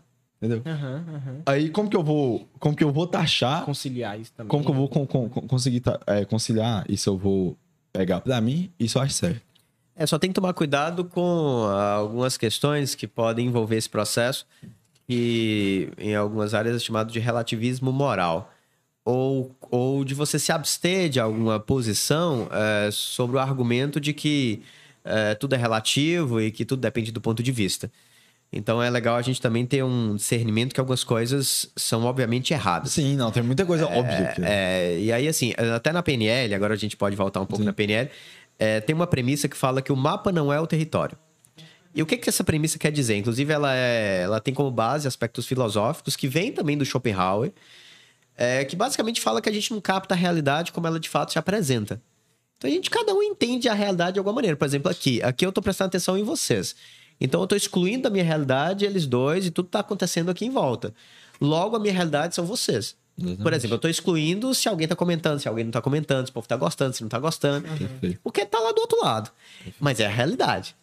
Então, os meus órgãos sensoriais, tato, visão, olfato, paladar, audição, tudo isso codifica a realidade, faz com que eu interprete ela. Meu sistema de crença, minha visão de mundo, minha visão política, minha visão social, minha visão religiosa, tudo isso forma lentes, como se eu tivesse um óculos, que pode embaçar. E eu não consigo enxergar. É como se eu acordasse de manhã cedo e aí tem um sol maravilhoso lá fora, mas minha janela tá embaçada. Tá embaçada. E aí eu olho o sol pelo filtro da minha janela. Então, nesse sentido, o mapa não é o território. O mapa é a representação da realidade e o território é a realidade. Então, assim, para deixar isso mais claro, é, a PNL nos ensina justamente ter um senso crítico. É, se pautar por modelos racionais de análise da realidade. Então, se eu, você e Almeida está vendo esse copo de cerveja, e eles dois também, esse copo de cerveja provavelmente existe. Se eu estou pegando nesse copo de cerveja, provavelmente esse copo de cerveja existe. Entende? Porque é uma realidade compartilhada. Então é como se a realidade fosse uma construção social. É, um CNPJ é algo real? É algo que existe? Um CNPJ, uma empresa existe? O, C- o CNPJ Em si, Em si não, necessariamente, uma empresa é. sim. A empresa? A empresa existe. E o, e o CNPJ é aquilo que fala que a empresa existe. É. Por quê? Porque várias pessoas acreditaram que aquilo existe. Chegaram a um consenso. É, pegando uma analogia, fazendo uma analogia, outra analogia com relação ao que você tá falando, é para o dinheiro. O dinheiro, só é o dinheiro, é um pedaço de papel. Só que a gente acredita tanto que aquele pedaço de papel é, Vale. valioso e vale. Que aquilo- e, e vale. existe o negócio. E é real, entendeu? Boa, criptomoeda, o Bi- Bitcoin existe? Exatamente. Existe. Existe. É. Que Entende? Então, assim, pessoas- só que eu, eu toco no Bitcoin, Não. eu cheiro o Bitcoin. Não, mas existe. Mas existe. Exatamente. Existe. E todo mundo acredita. Quem quiser me dar uma Tá bem, ó, gente, vocês podem... Cara, não, é, faz muito sentido. E tem muita coisa que se torna realidade depois que uma é, determinada quantidade de pessoas Começa a acreditar, né? começa a acreditar naquilo. Exatamente. Por isso que é importante algumas pautas sociais.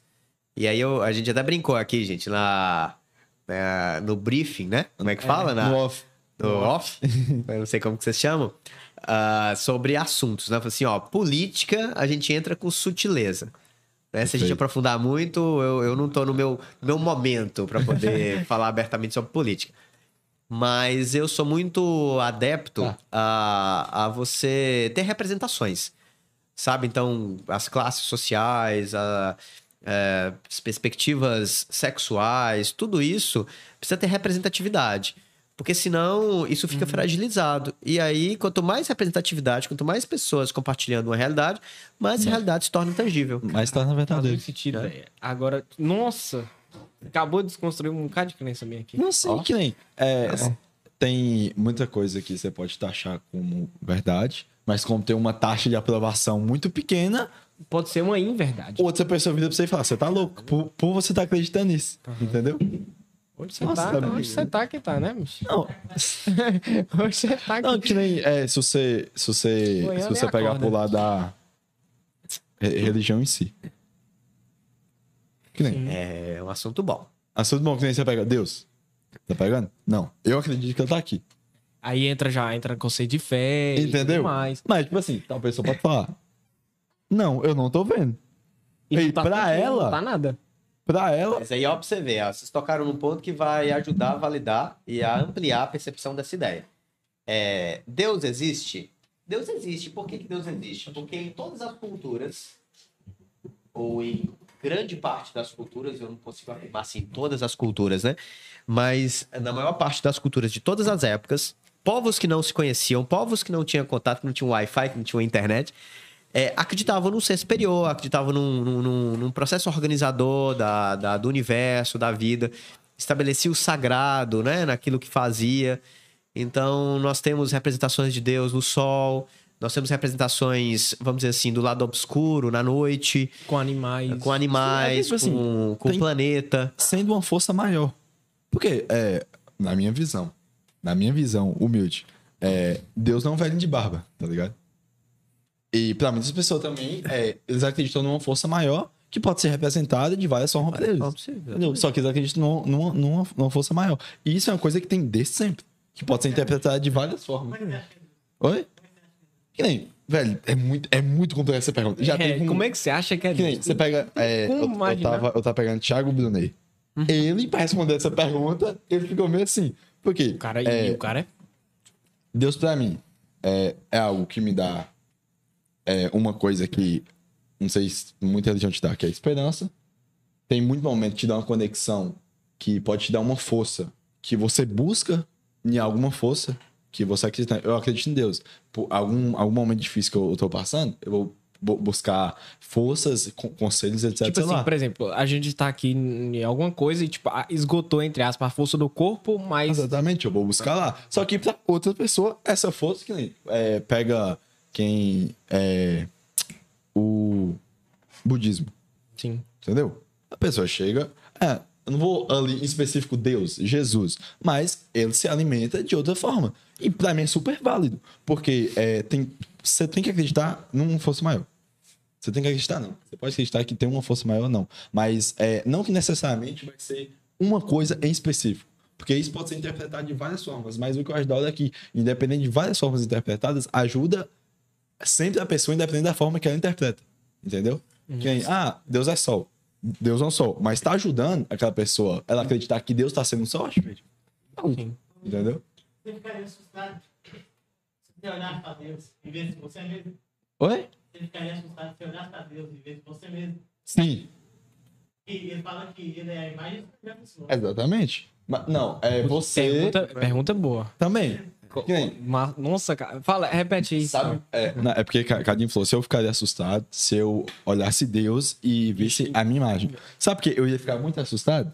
Porque é, eu falava, caralho, é eu? Eu não, eu não ia me sentir confortável em saber que Deus era a minha semelhança. Entendeu? Porque eu não me sinto preparado o suficiente e eu acho que ninguém se sente preparado o suficiente pra falar, olha, então, é minha semelhança? Caralho, então eu tô fazendo muita coisa errada. Eu tenho que mudar muita coisa pra minha semelhança ser boa, entendeu? E eu acho que isso é o que move muitas pessoas que em questão da e- evolução. Não sei se é o carticismo ou alguma religião que pega Kardecismo. kardecismo que pega evolução. O que, que, que você acha sobre, tipo, é- sobre esse contexto que a gente tá falando de, de a realidade que a gente tava comentando e tudo É, mais? sobre- é, meu entendimento de Deus é que Deus é amor. Amor é tudo que existe. Só que o amor, ele tem infinitas camadas ou graus. Então, quanto mais, gra... mais alto o grau de amor, mais alta a minha experiência com Deus. E eu posso ter uma experiência com Deus dentro de mim. Se eu vivencio o amor, é, essa conexão aumenta e eu acabo tendo ah, mais paz, mais responsabilidade, mais entrega, mais serviço, mais altruísmo. E aí esse, essa conexão com Deus, ela vem é, muito do autoconhecimento, desse entendimento de quem nós somos. Então, assim, essa é a minha compreensão de Deus. E cada religião tem, Tem uma, uma maneira de expressar isso, né? Tipo, é uma coisa que particularmente eu é, não vou, não concordo muito. Tipo, você pega, por exemplo, Rogério. É, Rogério pratica o amor. É, pega todos os exemplos, os mandamentos de Cristo, faz perfeitamente. Porém, na cabeça dele, é, o Cristo, é, o Deus dele não é o mesmo Deus que eu pego e eu imagino. Só que a pessoa fala, não, mas como eu não acredito no mesmo Deus que eu, eu tô errado. Pô, meu pratica tudo certo, tá ligado? Como você pega uma pessoa que faz Só porque não acredita só em determinada acredito na mesma coisa que, que, que, que você. Eu acho isso com- completamente errado. Nem- Ah, é, para muitas pessoas, é, Deus é um varinho de barba. Para muitas pessoas, Deus é um sol. Para muitas pessoas, Deus é um animal. Mas, pô, se você pegar o contexto de todo mundo, todo mundo tá praticando a mesma coisa. É, e, e, correto. E indo em direção indo, ao. indo em única- direção ao tal, pô, não tem ninguém errado, entendeu? Não tem ninguém com única verdade também. É, eu acredito, inclusive, que Deus tá, tá sempre plantando iscas. Então, tudo é uma isca. Se, se lembra que a gente falou sobre a heresia da separatividade, a busca pelo uno, para a compreensão de que tudo está conectado. Então, Deus ela, ele usa a isca mais adequada para que você dê o seu próximo passo. Então, as iscas, às vezes, elas são desagradáveis. Pode ser uma doença, um desconforto, uma perda. Pode ser um copo de cerveja. Por exemplo, cara, a cerveja me ajudou muito em muitas áreas da minha vida, né? Porque eu era muito tímido. Na sua também. né? Na época. A cerveja me ajudava. E acabou que me ajudou, sim, porque eu dei outros passos a partir da experiência com a cerveja. Maldado, Num mas contexto. Maldado com as umas trupis, uma, é, como é que fala? As trupicadas. Obrigado, Zé. É que eu obrigado de, da vida. lembrei de Lucas, né? Então. É, já fiz muita besteira na época das micaretas e tudo. Nossa, então, muito assim, a micareta era uma isca. Então, a, a gente tá sempre é, colhendo as iscas. Quanto mais consciente a gente fica, quanto mais concentrado, mais atento, ó, é, mais aberto, menos apegado, mais a gente percebe iscas sutis. E quando você percebe iscas sutis, ao invés de você ir para a direita, você pode ir para a esquerda. Ou ao invés de você virar o carro para a esquerda, você pode virar o carro para a direita, porque você está percebendo que o caminho da esquerda ou da direita pode fazer mal. E aí você vai fazendo escolhas cada vez melhores. Então hoje o processo de desenvolvimento pessoal, o autoconhecimento para mim é em essência escutar Deus. E aí eu entendo que quanto mais consciente eu fico, quanto mais concentrado, quanto mais a minha mente está em paz, quanto mais eu silencio meus pensamentos, mais eu escuto Deus. Isso é, nossa, isso é muito da hora porque é, se todo mundo tivesse a oportunidade de trocar uma ideia dessa, porque o que que é, eu acho muito foda. É, Almeida, eu tenho tua opinião. Aí você, ah, beleza, então já não converso com você porque sua opinião é diferente da minha. Pô, velho, que nem, me apresenta. Eu te falo, eu, por muito tempo, eu fiquei é, acreditando em muita coisa que apresentava pra mim. Até eu sem, começar sem a ver. ter aquele senso crítico Sem- de sem questionar, ter, de. sem ter aquele senso crítico de tudo. Que nem, é, por muito tempo na minha vida, eu cresci com o preconceito que pregaram em mim que a única validação é do Deus que a minha religião pregava. Depois eu peguei por conhecimento e eu falei, não, velho. Porque é, eu não peguei nem em questão ó, os deuses que é, as outras religiões pegavam. Eu falei, velho, o que, que eu tô fazendo? Tal pessoa tá fazendo até melhor que eu. Como que eu olhar pra pessoa dessa e vou falar que ela não tá fazendo, tá fazendo algo de errado? Que eu tô certo e que ela tá errada, porque eu, Só só porque eu acredito. ela né? tem uma interpretação de maneira diferente um mês final que eu. Tipo, e se você for colocar é, um todo no final, todo mundo é, tá sempre. é, tá- ó, tipo assim, tem várias pe- pe- pessoas aqui. Só que no final elas estão afunilando pro mesmo local. Entendeu? Que nem se for o amor. Pode ter várias práticas de amor diferentes. Em Pra, vários níveis. pra vários níveis. E várias só, interpretações. Só que no final tá indo sempre por quê? Amor. Entendeu? Sim, Isso é- Nossa, isso é isso, é, maravilhoso. isso é maravilhoso, porque quando, quando você começa a falar disso, você acaba tomando consciência de várias coisas e várias crenças que você falou que tinha, acreditava que Sim. é, a, a sua religião, ou que o pessoal colocou isso na sua cabeça de certa forma, né?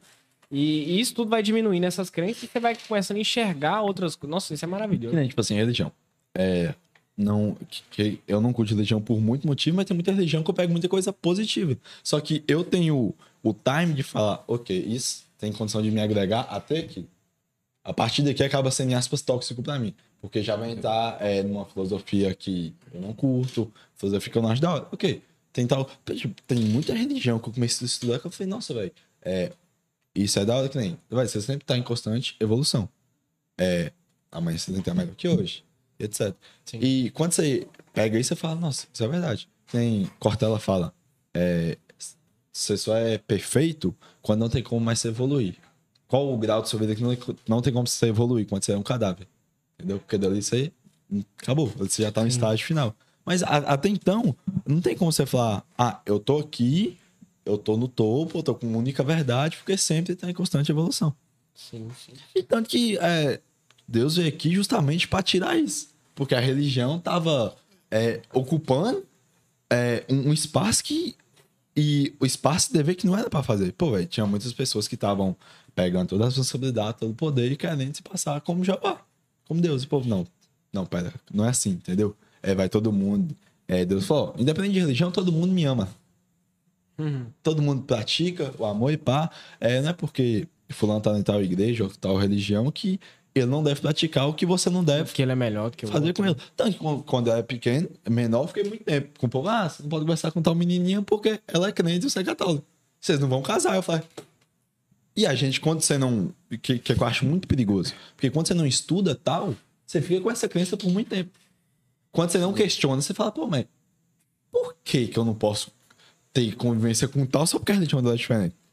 Entendeu? É, assim, vocês lembram que eu falei sobre os softwares que a mente é, que é- são instalados? Isso foi coisa que, eu, que outras É, na a gente é, instala uma série de softwares por conta de algumas crenças religiosas que afetam a saúde mental. Por exemplo, tem um software que eu vejo que é, vou chamar de software a título de ilustração mesmo, que várias pessoas instalam e que são perigosas a respeito de é, sexualidade. É, tem várias religiões que entendem que pessoas que gostam de pessoas do mesmo sexo estão pecando. E eu penso que isso é, é muito mais prejudicial acreditar que Demais. é assim do que algo que esteja voltado para o amor. Porque, assim, é, as pessoas podem expressar a sexualidade de várias maneiras. Isso não tá é, desrespeitando ninguém. Não, não, não enxergo assim. E eu vejo muitas pessoas com alguns problemas emocionais justamente por ter nascido em, em algumas culturas o- onde essas culturas permeiam crenças que falam que isso é errado, que a pessoa vai pro, pro inferno é, e acaba caindo lá no consultório de um psicólogo para poder, para a gente poder fazer os ajustes, né, auxiliar a pessoa a entender isso de outras maneiras. Então, eu até estava falando sobre esse, esse posicionamento, né, da defesa de algumas, é, de algumas classes, de algumas pessoas. E eu acho que sim, algumas, algumas percepções religiosas são perigosas. Tanto é que pessoas morrem Não, é, é- ou matam, né, em prol, de, prol de uma uma, religião. de, uma, de uma ideia. Ou... Oh, e isso falou que é perfeito, que não é por falta de conhecimento. Que nem você pega na época que. Eu não sei se era o catolicismo, acho que era. Que pegava toda mulher que nascia bonita demais, ou que tinha um dom específico, é, titulava como bruxa, matava e queimava. E hoje você analisa e fala, pô, velho, a mulher só nasceu bonita demais, a mulher só sabia fazer ervas, pegava umas ervas e fazia coisa benéfica com aquilo, e era, e era tra- tratada de, de bruxas. tipo, anulou toda Anulou a questão do, do tudo. livre, arbítrio. Exatamente. E só, isso, isso só foi uma coisa. Hoje você analisa e fala, pô, velho, é, não era porque aquilo era certo, é porque não tinha conhecimento suficiente. E tem muita coisa de hoje que, pô, é, talvez se tivesse. É, se um grupo tivesse conhecimento. É, sobre determinado assunto, Não seria daquele não jeito. teria daquele jeito. É, eu Entendeu? também eu acho que eu enxergo assim também. Sobre sobre a questão da religião assim, em si, você se considera em, em qual religião assim? Boa pergunta. Eu já naveguei. é, na minha infância, eu cheguei a frequentar algumas vertentes evangélicas. É, já. Já frequentei é, o centro espírita, kardecista. É, inclusive, hoje estou bastante voltado para para o centro espírita. Volta e meia eu faço alguns trabalhos lá. É, mas eu tenho afinidade com o xamanismo e com o budismo. O budismo ainda começando a compreender, assim, nos primeiros. Me, me Mas- corrija por gentileza se eu estiver errado. O xamanismo é que é o através dos animais ou não? Tô louco. Não, não, tem a ver. Tem a ver? Tem a ver. Tem mas- a ver com aquela, aquela questão tipo, de animal de poder, essas E- coisas assim. Tem a ver, mas o povo leva aí. Pra mim, pro- é porque pra, pra mim, eu, eu já vi isso em algum po- podcast que relacionou e veio a memória vaga na minha cabeça. Eu queria também já- saber eu vi isso se tinha a ver também. Entendeu? Mas assim, eu entendo que cada religião tem a sua sabedoria e eu olho isso como egrégoras. Egrégoras são, eh, vamos dizer assim, como se fosse eh, campos energéticos que eu navego e eu aprendo a partir de um conjunto de crenças que são eh, que estão ali inseridas em tal religião, de valores, de perspectivas, de linhas filosóficas. Então eu adentro uma egrégora para aprender o que aquilo tem para me ensinar e usufruo. É, e, e aí eu fico adentrando um ou outro egrégora. Ah, mas eu penso que todas as egrégoras, elas vêm para nos, nos ensinar algum tipo de amor. É, só que aí existem amores, como eu disse, mais amplos, mais elevados. E existem níveis de amores mais exemplo, grotescos ou mais densos. Citam, c- é, por exemplo, citam um, um tipo de egrégora que, sei lá, tipo, traz algum certo nível de amor, não sei se eu poderia dizer assim. Cara, pra mim o budismo, e é assim, é o que eu estou ultimamente mais afinizado no sentido de, de estudar e de praticar, né, de meditação e tudo. É, mas meu conhecimento ainda é muito rasteiro nesse, nessa área. Mas assim, o pouco que eu compreendi, eu entendo que o nível de amor é bem alto, justamente porque o foco tá no desapego. Ou de você se desidentificar das coisas, você olhar que, que Eu as não estou é, ali. é, que. que ah, como é que eu explico isso com poucas palavras? É, é- é, vocês já viram aquele símbolo do yin yang, é, O o filosofia mal, chinesa? é como se fosse o bem e o mal. É, numa parte onde o bem tá dentro do mal e o mal tá dentro do bem. A grosso modo, né? Pra quem tá assistindo. É, a compreensão de que tem sempre uma semente do bem dentro do mal, ou até mesmo que existe uma semente do mal dentro do bem, isso nos traz sabedoria. Porque você olha para as coisas com mais discernimento, sabe? Assim, nem tudo que é mal é mal, nem tudo que é bom é bom. Então, assim, É, é, é, aquilo, que, aquilo que eu falei com a Almeida. Vai botar nas vertentes de o que, que é mal e o que, que é bem na sua concepção. Isso. E essa sabedoria tá dentro da gente. Então, quando você entra em meditação, quando você se concentra na sua respiração por um bom tempo, tá ali, você faz sua oração, sua, seu, é, um cântico, uma reza, é, tudo isso ajuda sua, sua mente ir para a conexão com a sua consciência. E a sua consciência vai te dar o norte, onde o que é bom, o que é ruim. E às vezes você se engana, e aí você acha que algo é bom, e lá na frente você percebe que aquela coisa é ruim. Exatamente. Então, o budismo, ele vem me auxiliando a, a ter mais discernimento do que é bom e do que é ruim. Show.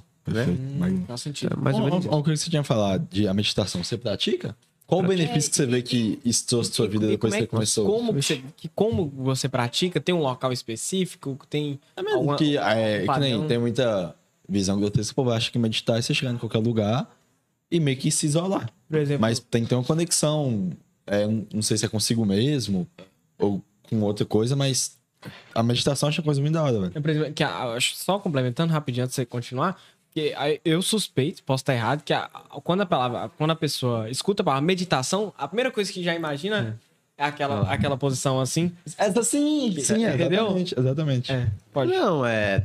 A meditação pode ser apenas um estado de presença. Quando você está consciente, e você lembra que eu falei das iscas? Quando você está consciente, atento, presente, observando, é, mais facilmente você percebe as iscas que Deus te entrega, ou que a vida. é, a Lúcia Helena Galvão, a filósofa que eu gosto muito, ela fala que é, quando você tem um sonho, um projeto, algo que é em prol da coletividade, a natureza patrocina. E o que, que isso significa, ao meu ver? Que quando a gente diminui um pouco nossos apegos, nosso egoísmo, a vida ela acaba conspirando um pouco para que as coisas aconteçam, ou muito. Depende do grau também da sua entrega, né?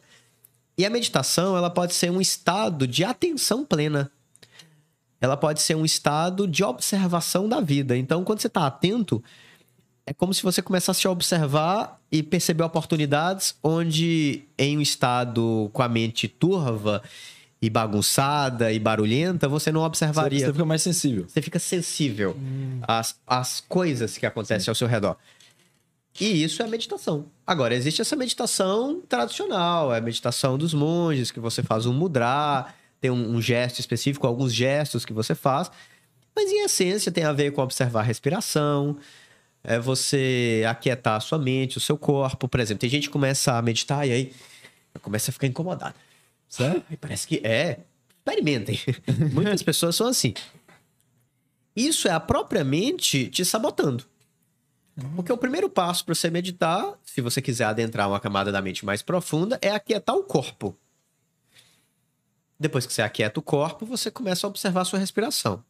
Depois que você já observou a respiração durante algum tempo, você começa a observar os seus pensamentos, sem ficar preso a eles. Tem gente que acha que meditar é pensar positivo. E aí as pessoas colocam aquelas trilhas que acham na internet e fica lá escutando aquilo. E aquilo é um tipo de meditação, mas muito superficial. Uma meditação mais profunda é essa, que você vai apaziguando, você vai silenciando a mente aos poucos. E quanto mais você silencia, mais você conversa com Deus. Aí, para quem não quer chamar de Deus, pode chamar de consciência, ou pode chamar de sagrado, mas certamente você conversa com algo superior, Mas tem. que te orienta e que te Você direciona. falou, mas tem alguma trilha que acaba sendo positiva? Alguma trilha sonora? Que o quê? Que pode aca- ser positivo? Que Ah, pode- sim, certamente. Tem? É, é, que te ajuda mais sempre. Só para dar um exemplo Show, aí do perfeito. cotidiano, orações ela vai aumentar a sua vibração. E aí eu chamo de vibração o amor. Então você vai sintonizar com o bem. E aí aquilo vai te ficar, te sinalizar para algo ali que você precisa fazer, ou que, que às vezes você postergou por egoísmo, por vaidade. Então a meditação ela vai te mostrando os caminhos da vida.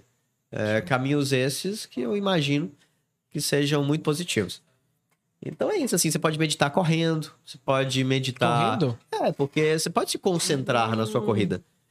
Você pode já tem que meditar... estar no grau Você de tem que estar no nível, tipo, tipo assim, muito. Sim, atletas de alta performance, certamente eles entram em estados de consciência diferenciados. E aí, algumas pesquisas chamam isso de flow, que é um estado de alta performance, é um estado onde é, você otimiza todas as suas funções mentais. É porque realmente tá, seu corpo tá falando não, mas sua mente consegue falar sim. É, o seu corpo e sua mente estão em tamanha harmonia que o, o- sua mente pensa, o seu corpo reage, seu corpo emite mensagens para sua mente, e aquilo, aquilo funciona bem, e por funcionar bem, gera alta performance. Se a gente falar uma coisa de uma coisa grotesca de academia em si. Então, que você tá fazendo um determinado exercício, seu corpo fala não vai mais. Mas Só que depende do seu pensamento Depende. de falar não vai mais, sim, você consegue mais. Entendeu?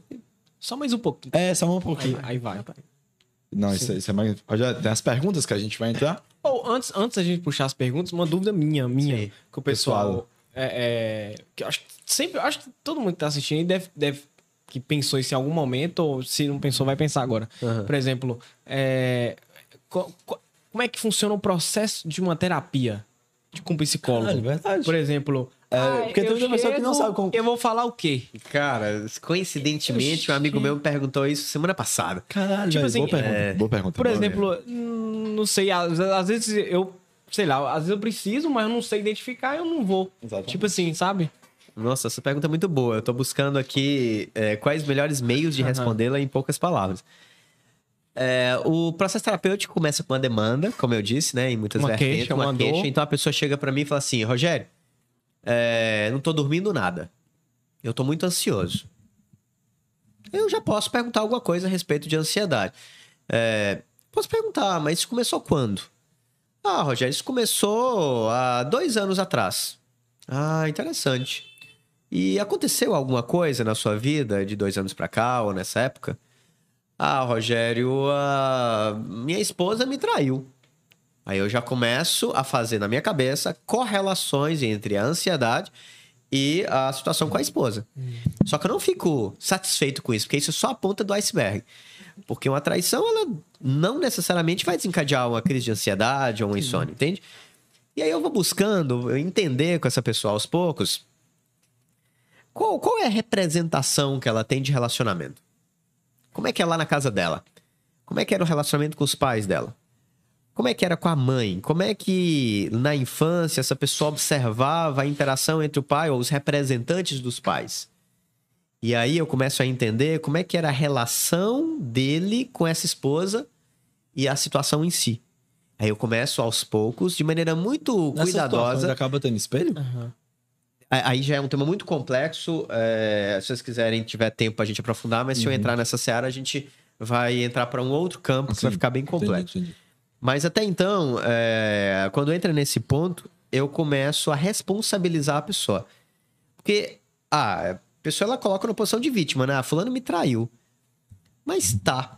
Em algum nível, em algum aspecto, tem algo desse sintoma Do talarico, tadinho. Putz, que tá me Muito. vinculando com isso. Porque senão isso não me daria insônia ou ansiedade, ah, por mais que isso seja realmente desagradável, né? Rogério falou algumas 500 coisas que são aí. Ninja, ninja, Sim. ninja. É porque tem um cara que chama Ninja, ele, tem um, ele faz muito podcast e ele tem muitas analogias é, mag- magníficas. Ele fala que o talarico vai mu- mu- mudar o mundo. Ele fala que é aquilo, é de você se responsabilizar, né? Se você tá com a mulher, Você tá ramelando? é tipo assim, se, é, se tu não tá dando 100% tudo de necessário, é, que sua mulher necessita, ou que um relacionamento necessita pra ser uma coisa saudável, você acaba dando brecha pra aquela coisa se esvair, ou vir outro cara e tá fazendo um serviço melhor que você, acaba tomando sua mulher. É Entendeu? perigoso, esse discurso é perigoso. É, assim, a gente não, não dá pra entrar nessa seara, porque aí você cria um tipo de responsabilização frente a algo que ele de fato não controla. Que é se a esposa ou o marido vai ou não vai trair. Não, não, sim, é que eu, eu falei no que claro, que você não tem condição de controlar o outro, mas É. você tem co- condição de dar é, o melhor, o seu melhor, seu melhor. para a pessoa. Perfeito, é o que seu melhor. é, você acabou não dando o seu melhor nesse aspecto. É, e aí a pessoa também tem que discernir se ela dá conta de dar esse melhor que ela acha que é o melhor que a esposa ou o marido quer. Porque tem relacionamentos que geram uma espécie de codependência ou uma, é, uma série de idealizações, de, de, de ideias que são muito fantasiosas. Por exemplo, ah, eu acho que, sei lá, que eu tenho que transar todo dia. E aí eu não tô dando conta de transar todo dia e vem outro e, sei lá, fica com a minha namorada, com a minha esposa, sei lá, com o meu namorado, com o meu marido. E aí eu começo a me culpar. Eu começo, ah, não, é porque fulano é, é muito sedento, né? Fulano... Uma libido tran- Tá libido alta, quer transar todo dia, eu não dei conta. Então, se a gente não tomar cuidado, a gente cai em algumas furadas. Então, assim, a reflexão é, é de onde isso vem, essa angústia da perda? Porque às vezes não é uma separação que dói, é a perda, é a solidão, é a lembrança, talvez, de algo na sua infância, dos seus pais que te abandonaram, dos seus pais que de alguma maneira não te deram a atenção que você esperava, é, de algum trauma que você viveu. Então, ma- na maior parte das vezes, o problema não tá ali no relacionamento, na, na perda da esposa ou da- do marido. Tá lá atrás. Lá atrás. Então, respondendo um pouco mais a pergunta de Almeida, é, o processo terapêutico ele, ele vai adentrando é, as causas ou as raízes para que a pessoa, aos poucos, é, se responsabilize sobre é, as suas reações. E não o que aconteceu. O que aconteceu de fato tá lá. Mas é, tem gente até que fala, ah, eu, o que tá no passado, tá no passado. É, não. É, o que tá tá no pa- passado, ele, ele age na sua vida. Ele influencia sim. Então, quanto mais você exclui, quanto mais você reprime, quanto mais você joga para debaixo do tapete, você joga pro fundo do porão, mais essas coisas, de alguma maneira, vai te afetar. E o pior é que às vezes você não identifica e sorrateiramente essas coisas agem na sua vida. Então, isso serve para relacionamento, isso serve é, para dificuldade de se alimentar bem. Não, a gente fala isso, um Né? profissional é, que é um gestor de uma empresa, é, todo mundo deve ter uma terapia, obviamente. Igual a gente falou, mas um cara desse necessita, porque tem muita coisa que ele pode estar falando que é um aspecto que ele tá achando exterior, que é Mas dele. Que é dele mesmo. Que ele poderia ter mudado e a empresa ter tomado outro rumo. Mas Entendeu? por ele não ter essa Por consciência... ele não ter essa consciência de- que de- o de erro é olhar- dele, ele tem que de- procurar de uma terapia. Uma, uma terapia. terapia, é, eu até comecei a gravar um vídeo e eu lembrei de uma de uma pergunta que eu vi de um desses experts em desenvolvimento pessoal, não, de empreendedorismo. Eles perguntavam assim: mais vale um MBA, que é uma especialização robusta, né, na área de gestão, de, de administração, mais vale um MBA nas melhores universidades do mundo ou um ano de terapia? E ele jogou essa pergunta lá. E aí a maioria da galera, ah, lógico que é, um- é o, é o MBA, é o MBA, é o MBA. Cara, sei não, sei não. Eu tenho minhas dúvidas. Eu acho que às vezes um ano de terapia para um líder, cara, é fenomenal, porque essa pessoa vai enxergar onde ela não estava enxergando. E o MBA, às vezes a gente aprende um monte de técnica e não consegue aplicar, justamente porque o emocional tá, tá desajustado. Compreende? Sim. Não, sim, é porque, tipo assim, é igual é, ideias. Você pode ter um milhão de ideias. No papel, tá no papel. É prática, entendeu? Você pega, estuda, estuda, estuda, estuda, mas você não consegue praticar tudo aquilo. É, e que nem você pega uma a terapia. Tá? É meio que se fosse um, re- tipo assim, um recovery. Eu tô praticando, ok, eu tô, eu, eu tô praticando assim, mas tem tal caminho que eu posso ir que eu vou praticar melhor. Faz. Ainda tem outro caminho que eu posso melhorar. Volto, dou, um, dou um recovery. Sempre tá com o processo de estar melhorando. Exatamente, porque você sempre vai enxergando aspectos que você não enxergava antes. É, novas possibilidades, novas formas de resolver o mesmo problema. assim. E ainda você está falando do aspecto da liderança, do gestor. É, observe a questão dos espelhos, né? Que você estava querendo até retomar. É, às vezes eu sou desorganizado e eu fico cobrando a organização da minha equipe. E aí não seja impossível fazer isso, né? A maioria dos gestores, inclusive, na minha cabeça, faz isso, cobra coisas que eles próprios não dão conta. Mas quando eu me conscientizo de que, na verdade, o comportamento do outro está sempre refletindo algo em mim, isso acaba sendo uma crença muito, muito propiciadora de crescimento. Porque aí eu observo, ah, Almeida é desorganizado. Então, opa, como é que eu vou organizar melhor a minha vida para que sirva de inspiração para Almeida? Agora, se Almeida ele não se espelha, ele não se torna organizado, aí sim, obviamente, a gente toma decisão, né?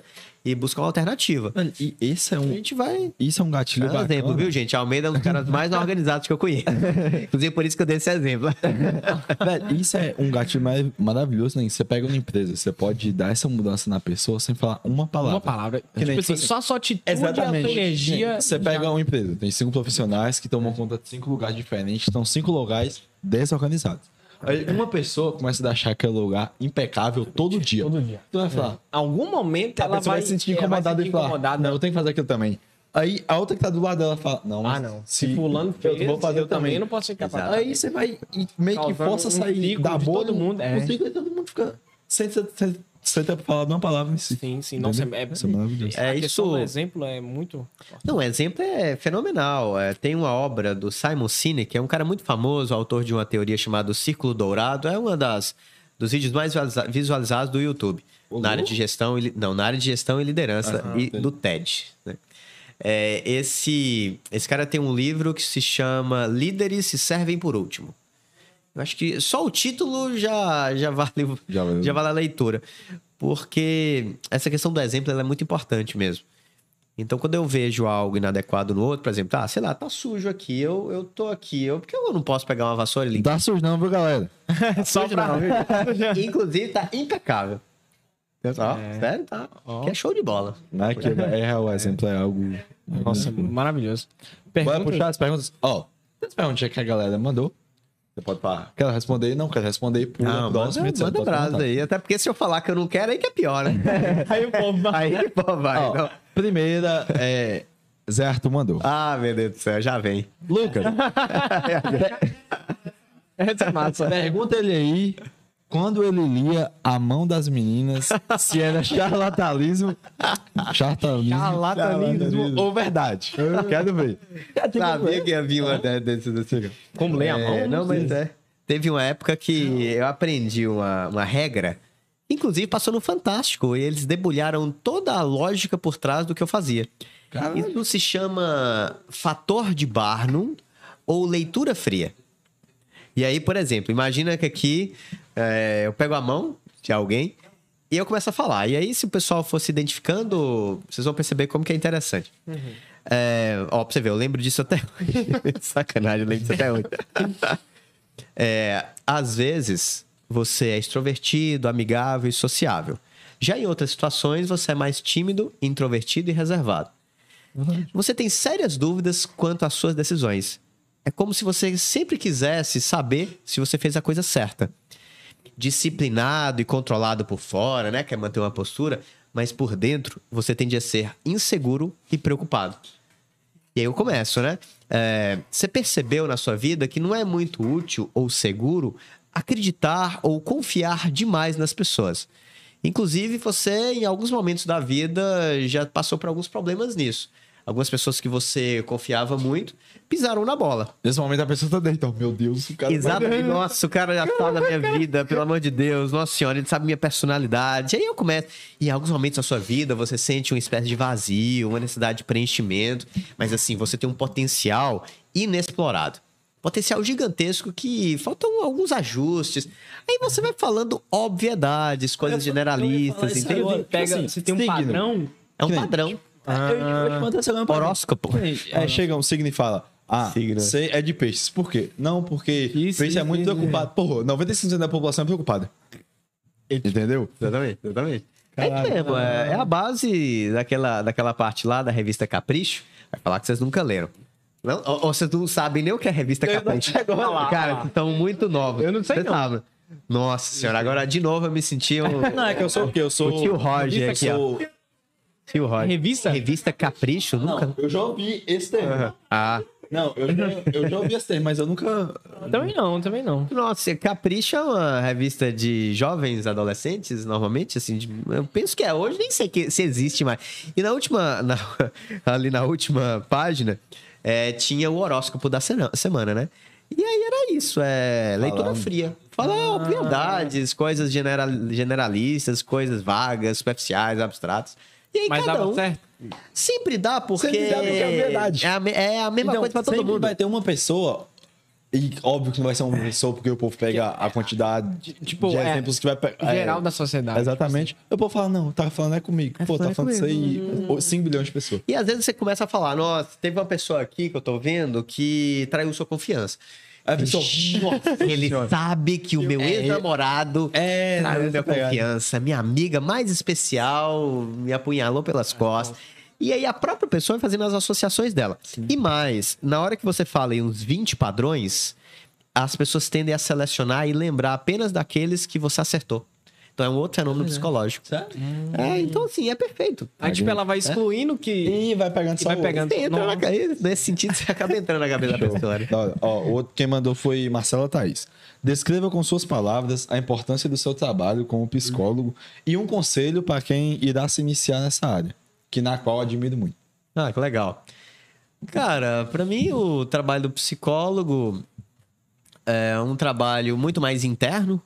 Então eu orientaria, não sei se eu nem tô na condição de orientar, mas é, eu falaria que o psicólogo precisa se cuidar, fazer terapia, passar pelos É, processos. não dá pra cuidar de tipo outra assim, pessoa. é, se É, por exemplo- mas muitas pessoas fazem isso. Não, É sim, porque as demais. pessoas acham que a teoria basta.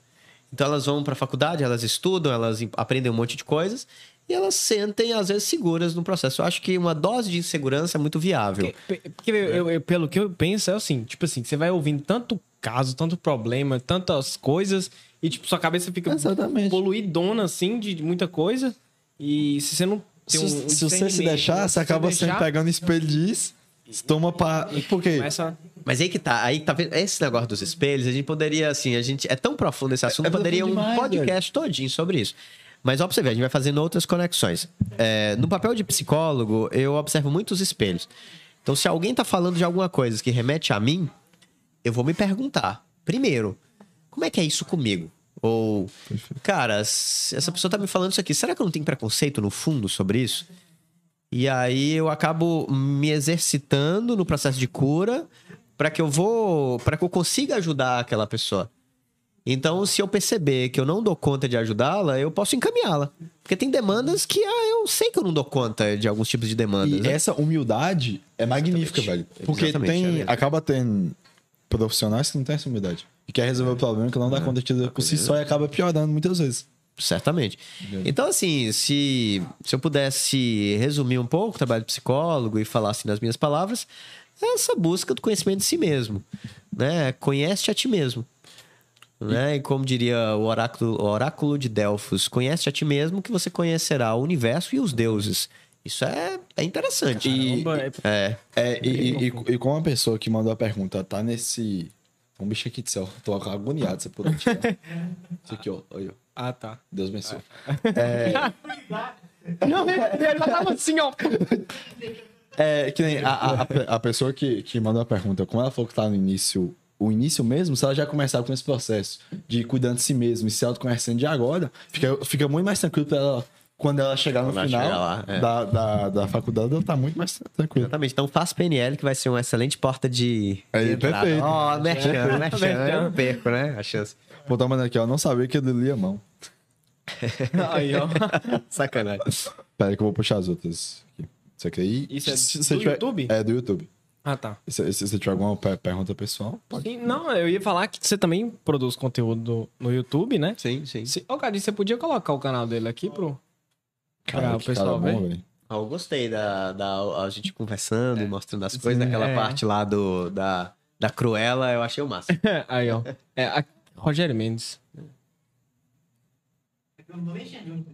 Aí, ó. é Cara, o primeiro ô. aí, ó, pronto. Essa pergunta pessoal aqui, eu achei da hora. Fa falei, falei. É, o que te torna diferentes na sua visão de outros profissionais na área de psicologia? Caramba. É, Essa é provocadora. É provocador. Cara, é diferente de fato, né? Porque a gente. A gente é diferente. É, o que, vamos dizer assim. Essa palavra é, deve ser usada com muito cuidado, mas eu acho que ela encaixa diferente. bem. Que é uma espécie de satisfação frente à jornada que eu penso que eu trilhei. E eu penso que uma coisa que me torna diferente é eu acreditar já ter ido em camadas da mente muito profundas. Então, eu considero já ter adentrado em estados meditativos, em camadas é, que eu suspeito que são poucas as pessoas que, que foram. que foi?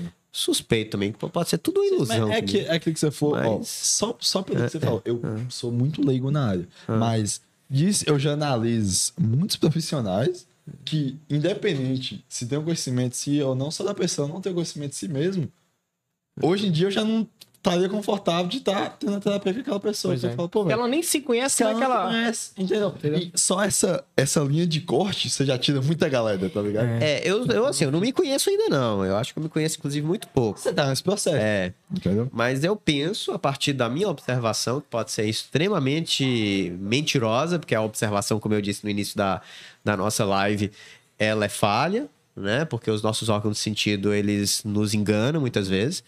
Não é à toa que a gente precisa de telescópio, microscópio, né? De um monte de instrumentos. É, mas eu, assim, eu penso que eu fui sim algumas camadas interessantes da mente. Camadas, inclusive, que eu achei que eu ia ficar por lá. É, e aí eu flertei com a loucura. É, e aí, ao flertar com a loucura, eu acho que. A loucura deve algo. É, né, dói. Dói, dói, dói. dói, dói um caso. E aí eu acho que eu comecei a entender muito mais de ser humano, é, passando pelos processos. Exatamente. Então a gente faz algumas técnicas de PNL que as pessoas adentram algumas realidades com a mente. Então, por exemplo, eu posso, de uma maneira metafórica, entrar na cabeça de Lucas, eu posso entrar na cabeça de Almeida, ou eu posso entrar na cabeça de um mentor. É, isso, obviamente, gente, é metaforicamente. E às vezes aprender com uma egrégora ou com uma ideia de maneira muito mais vivencial. Então, por exemplo, a gente fala sobre sofrimento, ou sobre fome, ou coisas que às vezes muitos de nós não passam ou nunca passou. Mas se você entra no estado meditativo e isso vem de alguma maneira, de maneira vivencial, você começa a se sensibilizar muito mais. Muito mais. É, então, assim, eu aprendi, eu aprendi e estou aprendendo bastante em processos meditativos. Perfeito. E, obviamente, na terapia também, porque no processo meditativo, às vezes, você traz elementos que você precisa é, é, analisar e debulhar melhor na terapia. Perfeito. Sim, sim, ótimo. Deixa eu puxar. É, um- uma coisa que eu acho muito da hora de muito podcast, tem muita pergunta, tipo assim, 10 perguntas que a gente já respondeu durante o podcast. Ah, legal. Eu acho isso, aí, eu acho isso menos maravilhoso. Pra gente, a gente mostra pra gente que a gente tava seguindo Exa- ali meio que o que o público queria ver. A gente, aí, ó, canal. É, eu uso mais o ins- no momento, o meu Instagram. Instagram tá mais, vamos dizer assim, ativado. Bota é bom. também. Ó, já vou, já É vou puxar, concorrente, né? É. É, nada, bora abrir. Velho, já vou puxar pra outra pergunta, O foco pode ser no YouTube. Mas, que é, Não, é- é mas eu quero aperfeiçoar o YouTube também. show, que é, é muito da hora que se existir um padrão nessa pergunta, eu acho magnífico. É, que tipo de problemas são mais comuns em suas consultas? Hum, Cara do céu, essa pergunta ela é boa. É, porque ela traz a dimensão da nossa realidade, né? Do nosso tempo, da nossa cultura, porque eu atendo mais pessoas em Salinas e em Montes Claros. Em Montes Claros até, assim, tô sem atender já há algum tempo. E atendo também online algumas vezes. É, então isso é uma pergunta interessante porque traz essa dimensão. Cara, assim, demanda de ansiedade é o que mais tem. Mas eu vejo também muitas demandas de cunho sexual. Eu vejo que as pessoas são pouco resolvidas nessas questões. E muitas pessoas são pouco resolvidas nessas questões, muito mais por dificuldades que vêm da sociedade mesmo, ou da religião.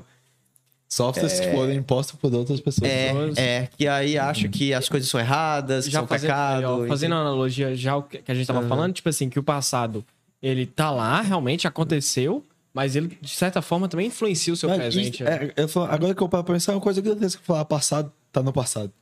Né? Tipo Isso é assim, erradíssimo você pensar de jeito, porque às vezes você acaba ignorando o problema que era do Só- passado. só por essa crença, Entendeu? Você Aí, pode gente, ficar preso, é, você não pode ficar preso no passado. Qual é uma diferença de você adentrar o passado para ressignificar, para poder fazer um outro olhar?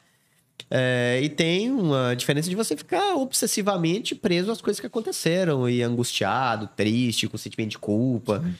Então é você olhar, avaliar e voltar pro seu presente, né? E- Cara, agora que eu percebi, tem seu futuro aí. 733 Pô, publicações. Aí, então segue aí, Cadinho. É, mas aí, Segue aí, Cadinho. Pessoal, tá vendo? É porque ele entrou com a conta dele lá. é que eu lembro vendo? da conta Já não pessoal, pode mas ser, aí já. Certeza, segue. Certeza. É, podcast segue, podcast 733 publicações, é conteúdo, É, a gente velho. faz bastante coisa mesmo. É conteúdo. É, a gente usa bastante, isso aí, certamente. Ô, desce aí ra- rapidinho. É, foi... Tem os destaques.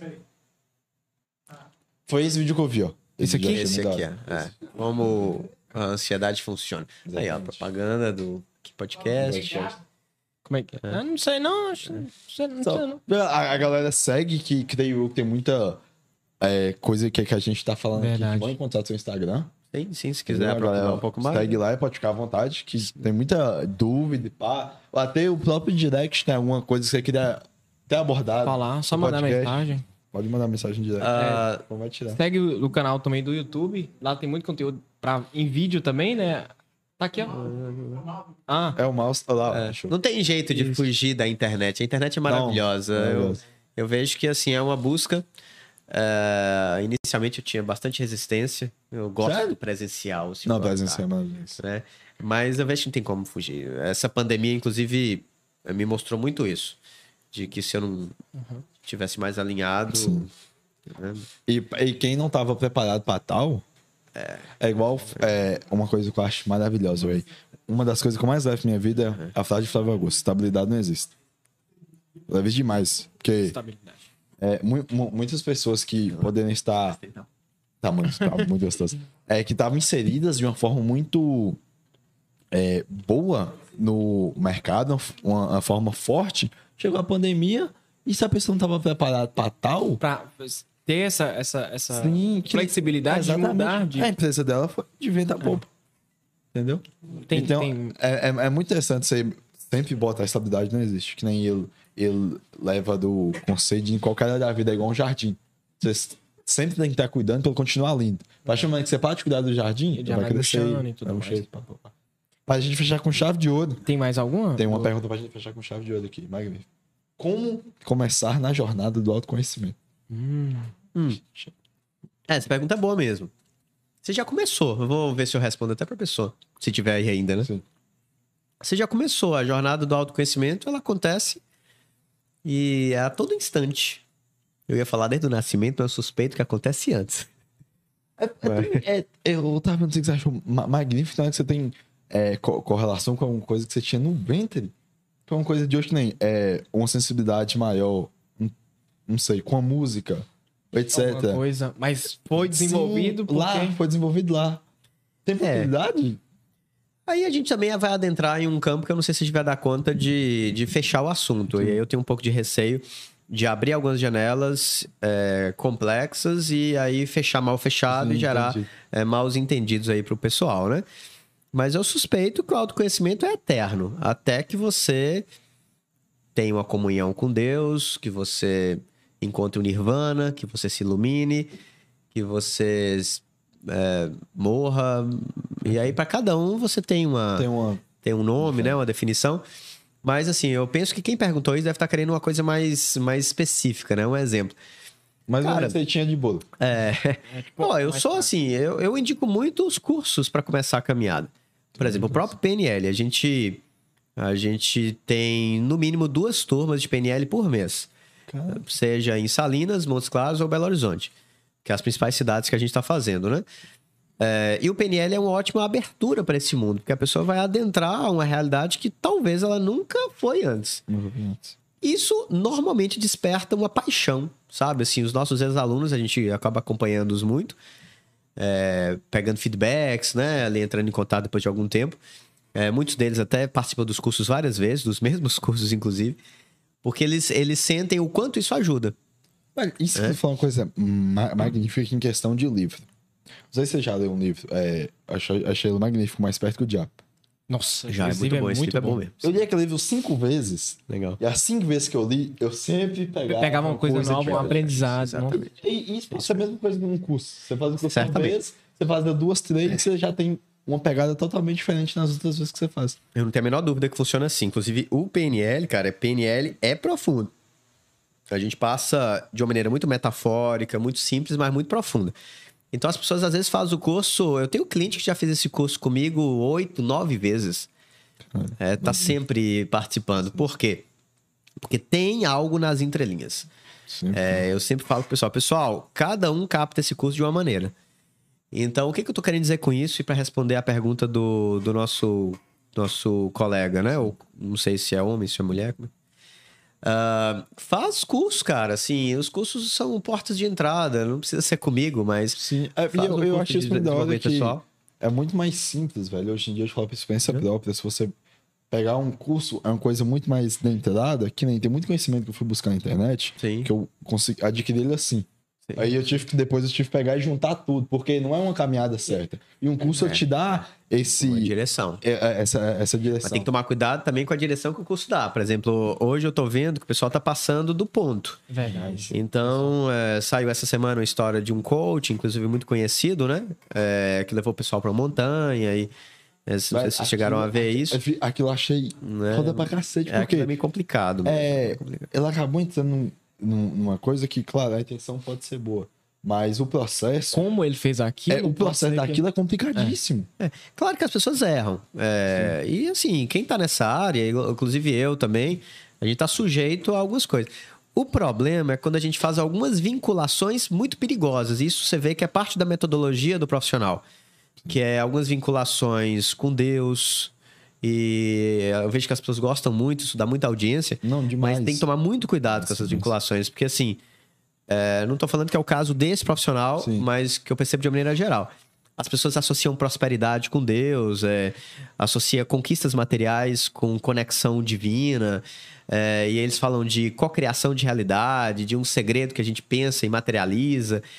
Então eu imagino que tem um monte de distorções nesse campo Demais. que acaba não que tal, não que não exista, talvez até existe. Eu não tenho condições de mensurar e nem de falar se isso é ou não é real. Mas o que eu tenho condições de falar é que esse caminho ele tende a levar à ilusão. Sim, e claro, é, é- é- é um caminho que você não vai conseguir só. Por exemplo, eu não vou mentalizar aqui e falar, Deus, é que é um helicóptero. Se não fazer é, não é- nada pra é- conseguir, o helicóptero não vai botar Assim, frente, tá não, não é que não exista, mas, tipo, no mínimo você tem que Exatamente, pensar tipo assim, um pouquinho naquilo que você tá fazendo, sabe? É, a, a- a essência, ela não tá errada, de que as coisas começam no pensamento e que se você quer um emprego novo, você vai começar a pensar nesse emprego novo, Sim, né? sim. Se você quer ganhar mais dinheiro, você vai pensar em meios de investir, de fazer esse dinheiro Mas crescer. tem hora que foge e fixa Mas demais. tem, tem excessos disso, que é quando às vezes as pessoas acham que. Ah, vou dar um exemplo mais tangível. Ah, de que se eu for deitar todos os dias e pensar eu ganhando na Mega Sena, que eu vou ganhar na Mega Sena ou que isso vai alterar alguma probabilidade de eu ganhar na Mega Sena. Então acho que tem algumas distorções e isso às vezes nos faz é, reféns dos nossos desejos, que é o que a gente tá falando aqui durante o, to- o tempo inteiro. Então olha pra você ver, vocês já assistiram Aladdin? Não. Aladdin? Aladdin, não, não, o gente. filme, Nossa, Aladdin? Aladdin é maravilhoso. Aladdin. O filme. Filme, filme, É ah, o filme da lâmpada mágica Sim, de sim. Aladdin. Cara, assiste, gente. É um filme, é um filme da Disney, se da eu não me Disney. engano. Da Disney. Da Disney, né? É maravilhoso, porque é uma metáfora sobre desejo. Ah, É uma metáfora sobre desejo. E uma metáfora muito inteligente que uma criança pega e um adulto também. Então, qual é a lógica de Aladdin para a gente responder e para ilustrar bem essa questão? Ele é um, um jovem é, que se apaixona por uma princesa, é um jovem simples, e aí ele é seduzido por uma espécie de, de, de- de- de liderança, de uma pessoa é, importante ali, a adentrar numa caverna escura, a pegar uma lâmpada. E aí nessa caverna é como se só entrasse aquelas pessoas mais puras. Ele convence o Aladdin a entrar nesse local, ele entra, reivindica essa lâmpada, e a lâmpada te dá o direito de fazer três desejos.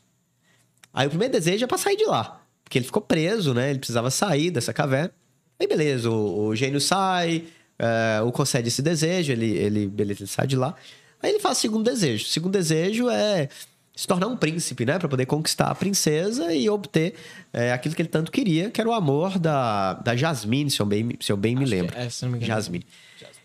E aí, beleza, e ele passa por uma série de questões que eu não vou tratar aqui, mas o final do, do filme é muito simbólico.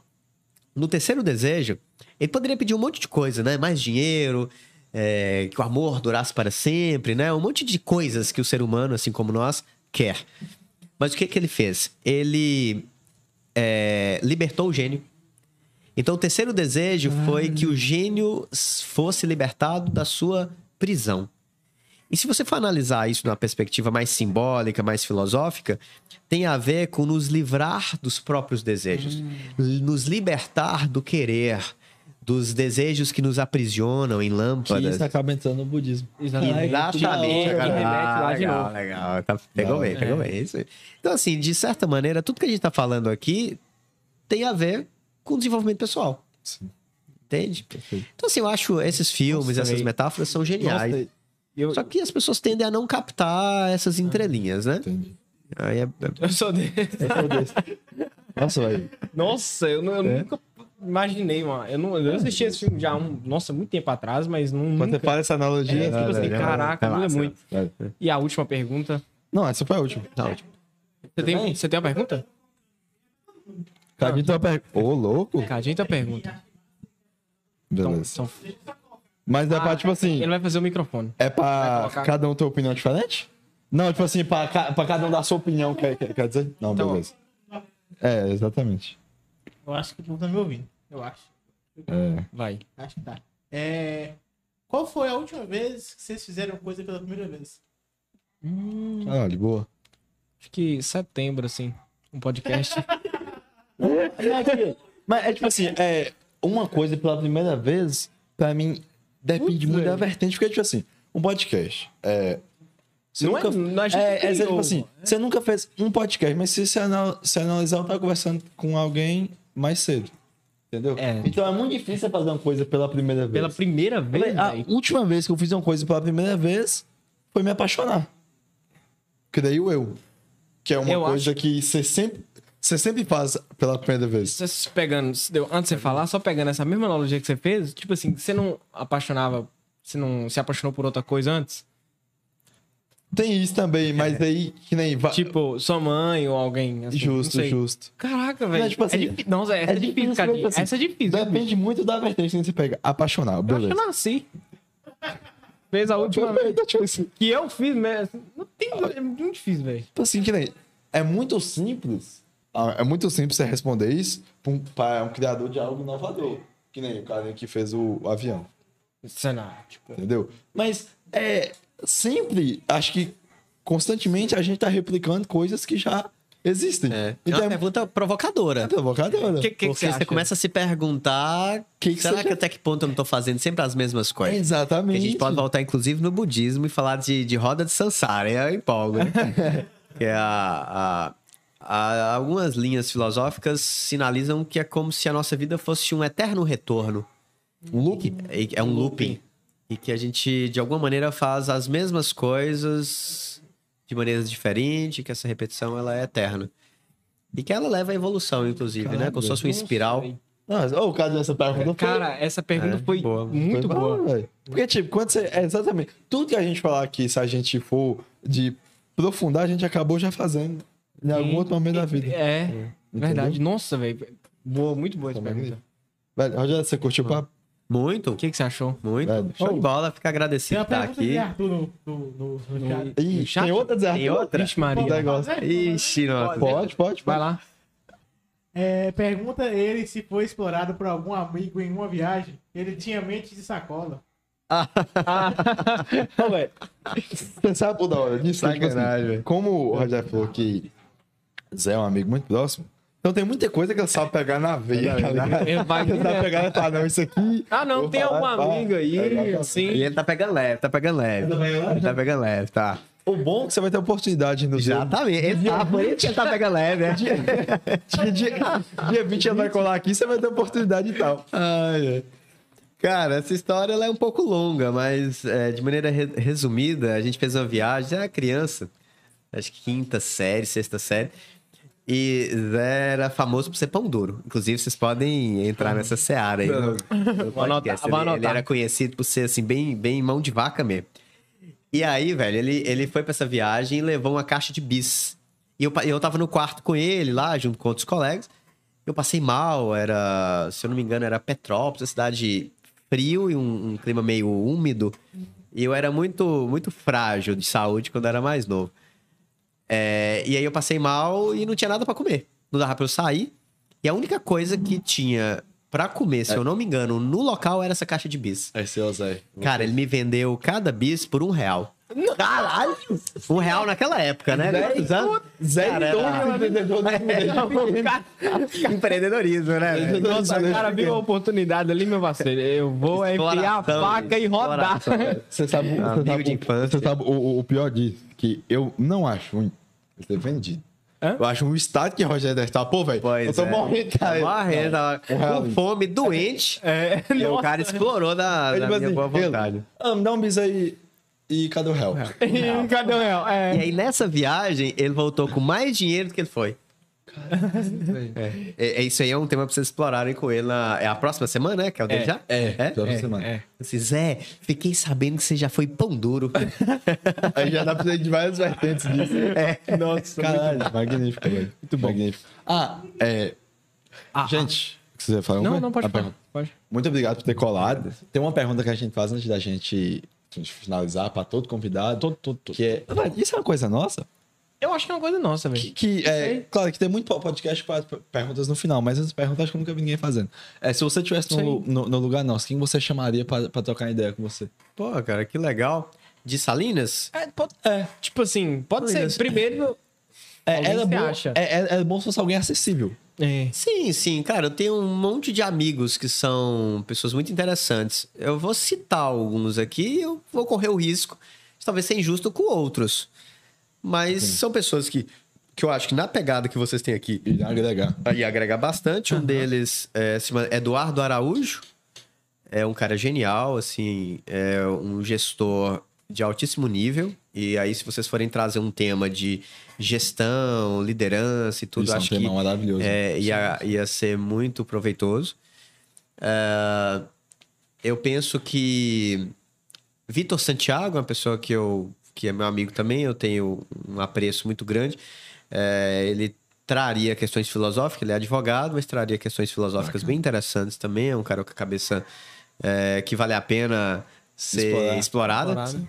Ah, eu poderia citar um monte. Pode citar quantos? Eu não sei, É vocês porque, pediram um? É, É, to- um é difícil. to- todos é. Todos é, É tipo difícil, assim, né? é, mas a maioria você fala, pô, pode, por exemplo, cita três. É. Falou dois mais um.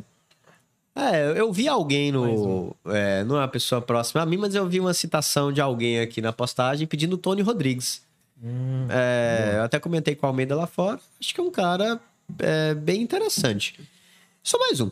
Pô, perfeito, perfeito. É, tem uma, uma pessoa que trabalha comigo, ela tá com um empreendimento novo. Ela se chama Crisley. é, e ela trabalha com yoga. Eu acho que é algo fenomenal para ajudar as pessoas a se conhecer mais, é, a cuidar melhor do próprio corpo, Isso é justamente importantíssimo. compreender a relação do corpo e a mente, né? E, e eu acho que ela ia desenvolver bem um assunto aqui nessa seara. Então, eu- é, acho que tá bom, né? Quatro eu- pessoas. eu achei, eu achei esse da hora que foi o único convidado que deu mais pessoa. É verdade, todo mundo, quando a gente faz a pergunta, a primeira reação é, ixi. Vixe, agora você me que eu apertou. vou ter que falar poucos e eu vou ser injusto com outros amigos que são também geniais. aqui. Não, mas isso foi- aí- foi isso é ótimo. da hora. É, Rogério, muito obrigado por ter colado. Foi um podcast de muito foi muito aprendizado. bom, nossa. Tanto pra nós, tanto pra quem tá assistindo. De tanto pra- reflexões também. Tanto que acho que eu vou ter que assistir umas três vezes pra pegar tudo. também. Aí vai ser tipo assim, igual um livro, entendeu? E tem muita área que, pô, velho. Quando você entende, claro que aqui a gente falou de, de muita coisa de forma superficial. Mas quando você aprofunda, você fala, velho, é isso. É, tem todo um contexto por, por trás disso que tem é, sentido e tal. Entendeu? Sim, sim, Isso é muito ma- magnífico. Obrigado por ter disponibilizado o tempo. Eu que Creio eu que é um agradeço. tempo muito difícil. Não, que isso, é um mas prazer e honra estar aqui com vocês. Então, gente, é, que hoje é terça? Terça-feira. Quinta tem mais? Quinta tem mais. Quinta tem Quinta. mais. Agora a gente vai Quinta. fazer dois podcasts. Agora a gente Ah, tá por fazendo dois semana. podcasts semanais. Graças a Deus a gente tava. Não tá aguentando a demanda, velho. Então vai dar tempo de chamar meus quatro, in- minhas quatro indicações? né? Vai. Aí tá sendo dois Vai, semanas, vai, tá pode. tranquilo. Então, gente, muito obrigado a todo mundo que colou até aqui. Tem um momentinho do print, se vocês Verdade. ficam- vocês tirar. É, a gente olha pra câmera central, fica 5 segundos, a galera tira o print, reposta, Marca a gente no Instagram aqui, podcast.oficial. Galera, Cadinho, isso. conta 5 segundos, pode olhar na geral ali. Conta 5 aí pra nós. Pode ir? é, que você, é que você não deu sinal. Aí eu tô. Pode ir mesmo, cara? Conta assim. Vai. Um, dois, três, quatro, cinco. Boa. Dá- Foi um delayzinho, Foi um pô. delayzinho, cinco- Velho, muito obrigado a todo Cara, mundo que colou. muito obrigado, Curtam, gente. Curtam, compartilhem, se inscrevam no canal e aguardem para os próximos episódios. Segue a gente, você, tá- é, você se interessou muito no assunto. É, o Rogério vai saber te encaminhar muito me- melhor que a gente. Segue É, ele também, verdade. qualquer dúvida, manda mensagem no direct. Tem vários vídeos. O cara tem 730 publicação, tem muito conteúdo Vai foda lá, lá. mergulha lá. Então mergulha Segue ele, manda mensagem pra ele. Muito obrigado, um, um É belíssimo isso. final de noite pra todo mundo e até quinta-feira. Falou, Valeu. tamo junto. Bora. Ei. Obrigado.